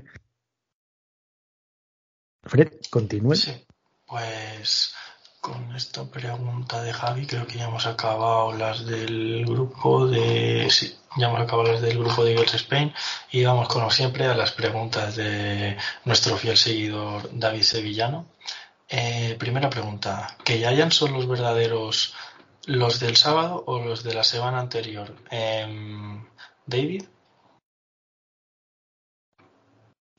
A ver, es que preguntar a alguien de Eagles cuáles son los verdaderos, ya sabes lo que vamos a responder. Nosotros vamos a responder que los del sábado, pero creo que también es un poco objetivo. Si tú miras para atrás, mm, sobre todo en los últimos años, los Giants verdaderos son los que vimos el sábado, vamos. Y de hecho, a principio de temporada decíamos, cuando jugó Dallas contra Giants, decíamos, no, ¿quién, ¿quién queremos que gane? Y la mayor parte de la gente decía que gane Giants porque luego se van a desinflar. Y si gana Dallas es una victoria más que tienen, que pueden estar ahí arriba. Sí que son Giants, no, se puede decir más. Ese es el nombre más falso de, toda la historia. De acuerdo, y si no siempre podemos decir como nuestro Mesías Pedro en Hall of Fame. Aquí somos objetivos y si hay que hablar de Giants, que hable otro, ¿no? Eh, entonces, siguiente pregunta de, David. ¿Hará el domingo más frío en Filadelfia o en Kansas City? Ah, ¿quién, quiere mojarse para esta por? Mm, eh, yo te lo digo ahora mismo. El tiempo en Filadelfia eh, va a ser de 11 eh, grados con una mínima de 9, eh, con el día soleado y alguna nube. Y el tiempo en Kansas está entre menos 5 y menos 8 a la hora del partido, con el día, es lo mismo, soleado y con alguna nube. Pero han mirado el Kansas bueno, que hay dos. Sí, he mirado Kansas City, Missouri. pues estará calentita en Filadelfia, hay poca broma, no hace tanto frío. Sí, está la cosa bueno, no voy a hacer chiste más. Nos pregunta también David, ¿finales de conferencia con ganadores no llegando a 20 puntos o ganadores pasando de 30 puntos? Eh, si queréis vosotros dar cada uno vuestra opinión. Que imagino que lo hace para que comentemos todo, si queréis. Prefiero lo de menos de 20 puntos. ¿Por qué? Porque si meten tantos puntos significa que McCaffrey está funcionando bien. Eso es verdad. Chicos, los demás, eh, Carlos. Pues eh, la idea, o sea, nuestro objetivo debe ser que no superen esos 20 puntos, ¿no? Como hemos, me parece que lo ha dicho Miki antes, ¿no? Eh, le metieron solo 19. Yo espero marcar más de 19. Pero he apostado por un 29-27. Creo que se puede ir un poco más arriba. Vamos a ver, ¿no? Los minutos de basura de esos al final, si el partido está resuelto, si hay prórroga, o sea, puede haber muchas cosas. Pero la cuestión debe ser frenar a McCaffrey como sea. De acuerdo. Eh, José Ladio. Yo creo que nos puede interesar más un, tiroteo que a ellos. yo creo que tenemos, tenemos más armas. Eh, yo creo que nos podría interesar más, pero vamos, de hecho yo creo que vamos a anotar rápido. No sé, pero vamos, que, no creo que sea un factor en este caso, porque los dos equipos son capaces de ir a un tiroteo y de jugar un partido a 20 puntos. O sea, no creo que sea un factor. Eh, Dave. Yo pienso igual, igual que José Ladio. Creo que un, intercambio de golpes nos viene mejor a nosotros. Y, y además si anotamos pronto ellos van a tener que dejar de confiar en la carrera y van a tener que, que ponerse a pasar y y se van a quedar creo que se van a quedar ellos en pocos puntos y nosotros vamos a ir para arriba de acuerdo. Yo la verdad que, bueno, Miki, ¿tú, ¿tú qué opinas? ¿Qué prefieres? Yo prefiero que sea un partido en el que ganen los Eagles. Y Vale. luego, sí, y luego Gracias, Miki. Sí, es que me, vamos, que me da exactamente igual si superamos. A ver, en principio, yo creo que efectivamente. Yo, pues, vamos, yo he apostado por un 41-32. O sea, yo creo que en un tiroteo nosotros salimos beneficiados. Lo que Pero decía antes, trincheras no, no, no te apetece. No, no, no. Si puede haber juego de trinchera, puede ser que incluso las defensas anoten. O sea, esto, esto puede pasar. Pero que mm, es que me, me da la sensación de que va a ser un partido muy vistoso en el que no va a haber. eh, es que a lo mejor hay 15 drives de- por cada equipo, ¿eh? Una cosa. por- porque haya muchos drives fuera. Es que esto puede pasar, ¿eh? Pero bueno, qué pasa. Es que no lo sé, no lo sé, pero, pero que a mí me gustan los partidos que son. que Pues como decían antes, ¿no? Lo escuchaba, no sé dónde lo escuchaba, que, que los partidos de fútbol son muy aburridos porque pueden caer 0-0, pero eso es que mierda, ¿eh? O 2-3, como decíamos, ¿no? El partido este del de fútbol americano aquí de, España, este que había 2-3. Pues yo que sé, a mí me gustan más, pues eso, los 35, 36, ¿no? Este tipo de cosas, ¿no? Pero bueno, eso me gusta más verlo. Yo, ¿qué es lo que quiero el domingo? Que gane el Loikel.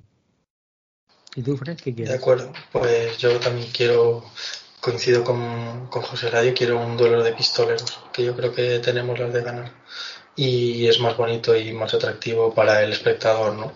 Siempre está el típico también que prefiere un juego bonito de defensa y partidos de defensas, pero para el espectáculo y para nuestro corazón no es tan bueno, pero yo prefiero que sea un duelo de pistoleros. Em, chocolatinas, rufles o alitas de pollo para el partido. Pues mira, David, yo sinceramente creo que pizza el domingo. ¿Y vosotros, chicos? Yo que va. A las nueve de la noche entra cualquier cosa, también te digo, pero también. Y de Yo me voy a hacer pizza, ¿eh? No, también Mm, vale. contigo, Fred. Yo soy de Eh, cerveza. Bueno, también. Ahí con la Alhambra, buena cerveza tienes. Sí, sí, sí. La de la verde, verde a tope. Esto es así. Eso es. ¿Te imaginas que dice que bebe Mau en el sur? Es para matarle. Sí, malito, malito. O, No, o no, Cruz, no. Campo, o bueno, eso sería- Milno a tope. Las verdes a tope. Esa es la Milnos. a pizza y, y sobre todo whisky en mano o sea yo creo que sin eso no se puede ver un partido Bueno, lo Lo- ves o con dos whisky ya no lo ves. Los Yayas ya han jugado, ¿eh? No necesitamos beber. Whisky, whisky el que se bebió el otro día el de los Giants, ¿no? Que era un whisky double, ¿no? Doble, ¿no? Era el... Que, que en, en la zona de prensa de Filadelfia te dan de comer, no te dan de beber. Eso es verdad. Él come bien porque el tío no vea, ¿eh? Espectacular, ¿eh? Ujú. También alimentarse en casa. Sí, hambre no pasa, ¿no? La verdad es que podía haber gastado el minibar, pero no lo gastó. Exacto. Boom. Y José Ladio, ¿tú con qué vas a disfrutar del partido? Yo soy cervecero también. Eh, De hecho, una vez gané un concurso de ver cerveza. Eso lo puedo contar ahora que no se escucha nadie. Tía. Ya no soy ni la triste sombra de lo que era en muchos sentidos, pero vamos, en ese también. Pero vamos, sí, yo soy del club de Mickey, yo cervecita. Sí, Bueno, sí. cre- creo que oficialmente el día que nos juntemos podemos armarla bastante, sí. Definitivamente sí. Entre biberones y cervezas la podemos liar bastante bien, sí. Lo vamos a liar par party, lo vamos a liar. Eh, ya un biberón de cerveza ya ni te cuento. Mm, Es que el chiste, bueno, igual. Eh, Fred, ¿hay algo más de, de- del señor sevillano? No, No, lo de la, la hora en Kuala Lumpur y todo eso. que no quiero, tío, que luego... Pues nada, venga. El- ¿A qué hora será en Kuala Lumpur? Es que, tío, me parecen estas preguntas que sobran un poco, pero bueno. ¿Qué hora será en Kuala No, Lumpur? escucha a qué hora qué hora será en Filadelfia cuando juegue el Kuala Lumpur FC su partido de fútbol Es que claro Exacto. Es que para un lado sí, pero para el otro no. No es que me parece muy feo. Mira, David, me voy a indignar y esta pregunta no se va a responder hoy en el podcast. Así que ya hemos acabado por ahí. Las preguntas. Vale, yo solo voy a comentar una cosa de Kuala Lumpur, si os parece bien. El 31 de agosto es el día patrio de la República de Malasia, eh, el país asiático de 30 millones de habitantes cuya capital es Kuala Lumpur. Se celebra la trabajosa obtención de la independencia del Reino Unido y el asedio francés en 1957. Un saludo para la gente de Kuala Lumpur, que tenemos dos seguidores allí. y todo eso. Bueno, pues como no le gusta, a mi hermano escucha estos podcasts, lo cual, pobrecillo mío, le, le sangran los oídos ahora mismo. Eh, lo siento, querido hermano. Nada, paso a despedir ya. No, ese no, ese es otro. Eh, Miki, muy buenas noches y esperemos escucharnos la semana que viene con eh, noticias frescas. Mm, baja el hielo y con la victoria de Eagles. Sí, sí, sí, venga, que estamos ya a un partidico. Venga, vamos que llegamos, vamos que llegamos. bueno, con esa euforia que caracteriza a Miki, sin haber tomado cervezas, que conste. Eh, Fred, ¿qué tal? Digo, ¿qué tal? ¿Cómo lo vas a ver? ¿Acompañado? ¿Solo? ¿Lo vas a ver o no? Hombre, claro que se va a ver. Y en principio solo. Aquí en casa, bueno, con mi padre, que él es seguidor de, Kansas City y de los Niners también. Así que este fin de a mi padre le toca sufrir eh, por partida doble. Imagino que lo veremos juntos aquí en casita, tranquilitos y relajados. Y con una buena pizza eh, entre manos y que gane el mejor y que ojalá sea los Eagles. Eh, un saludo y un fuerte abrazo a todos y fly Eagles fly. David, eh, pues nada, nos escuchamos la semana que viene. Esperemos seguir con el ranking de chistes malos a tope. Y nada, pues no sé qué están enviando por. No me quiero sorprender. por lo dicho, David, hasta la semana que viene. Hasta la semana que viene. Gracias por, por tenerme otra vez. Eh, que lo he conseguido, ¿eh? Que me habéis estado poniendo cebo y no he entrado prácticamente ninguna. Así que yo hoy me voy contento, pero espero venir más contento todavía el lunes. Que descanséis y que nos, a ver si suerte, nos vemos en la Super Bowl y Fly Eagles Fly. Y bueno, eh, José Ladio, muchas gracias por haber estado hoy, aunque ha tenido que ser por una lesión, cosa que no nos gusta, como ya hemos comentado con Fred antes off the record, pero agradecido de que vengas y que des otra clase magistral, como sueles dar habitualmente cada vez que participas en algún podcast o en algún eh, vídeo en YouTube. Bueno, muchas gracias a vosotros y solamente deciros que se me ha roto la tele hoy, o sea que espero que para el domingo tenga la nueva ya que, que la he comprado, porque ya sería triste. Pero en fin, ¿qué vamos a hacer? Así es la vida. Si hace falta, te conseguimos una ahora mismo. ¿eh? Se pide por Amazon lo que haga falta. Tú no te preocupes. Tú no te quedas sin verlo. Nada, nada. No os preocupéis que el señor proveerá. No hay problema. Y si no, hacemos lo que haga falta por el señor Mediamar te lleve algo para allá echando leches. Que ya, ya he pasado por ahí esta tarde. esperemos, esperemos. Suelen ser rápidos normalmente. Bueno, pues esperemos que lo veas y que con un poco de suerte no estés lesionado para mucho y para que puedas estar en el próximo, el próximo programa. Muchísimas gracias. Muchas gracias. Muchas gracias, Xavi. Y por último, que no menos importante y no menos dormido, Carlos. Feliz año. Muchas gracias otra vez por estar ahí y por aguantarme durante dos horas y veinte minutos. No me aguanta ni mi mujer tanto tiempo, así que imagínate. bueno, dos años. Y me, me, llevas aguantando más años que mi mujer, lo cual. Correcto. tiene mucho mérito. Nada, hombre, una semana más. Además, oh, estos podcasts mola grabar, ¿no? Al final vienes de ganar bien y te juegas el acceso a la Super en siguiente partida. Así que, lo que he dicho, ¿no? A disfrutar y vamos a ver si la semana que viene venimos animados o ya tristes. Vale. Eh, una cosa, Miki. Eh, ¿Todo bien por el frío por allí o está todo bien? Si hace frío aquí, ¿eh? Hace frío, yo tenés que ir ya a calentar. Pues, sí, pues, sí, pues, pues, vete ya, vete ya, no voy a ser caliente. Que, te calienten, pero hostias. bueno, chicos, pues nada, paso a recordar que jugamos el domingo 29 a las 9 de la noche, horario peninsular español, le diréis. peninsular español, como si. Eh, pues eso. Jugamos el domingo en el Lincoln Financial Field a las 9 de la noche contra San Francisco. Esperemos tener muy buenas noticias el próximo programa y nos escuchamos una semana más. Fly Eagles Fly.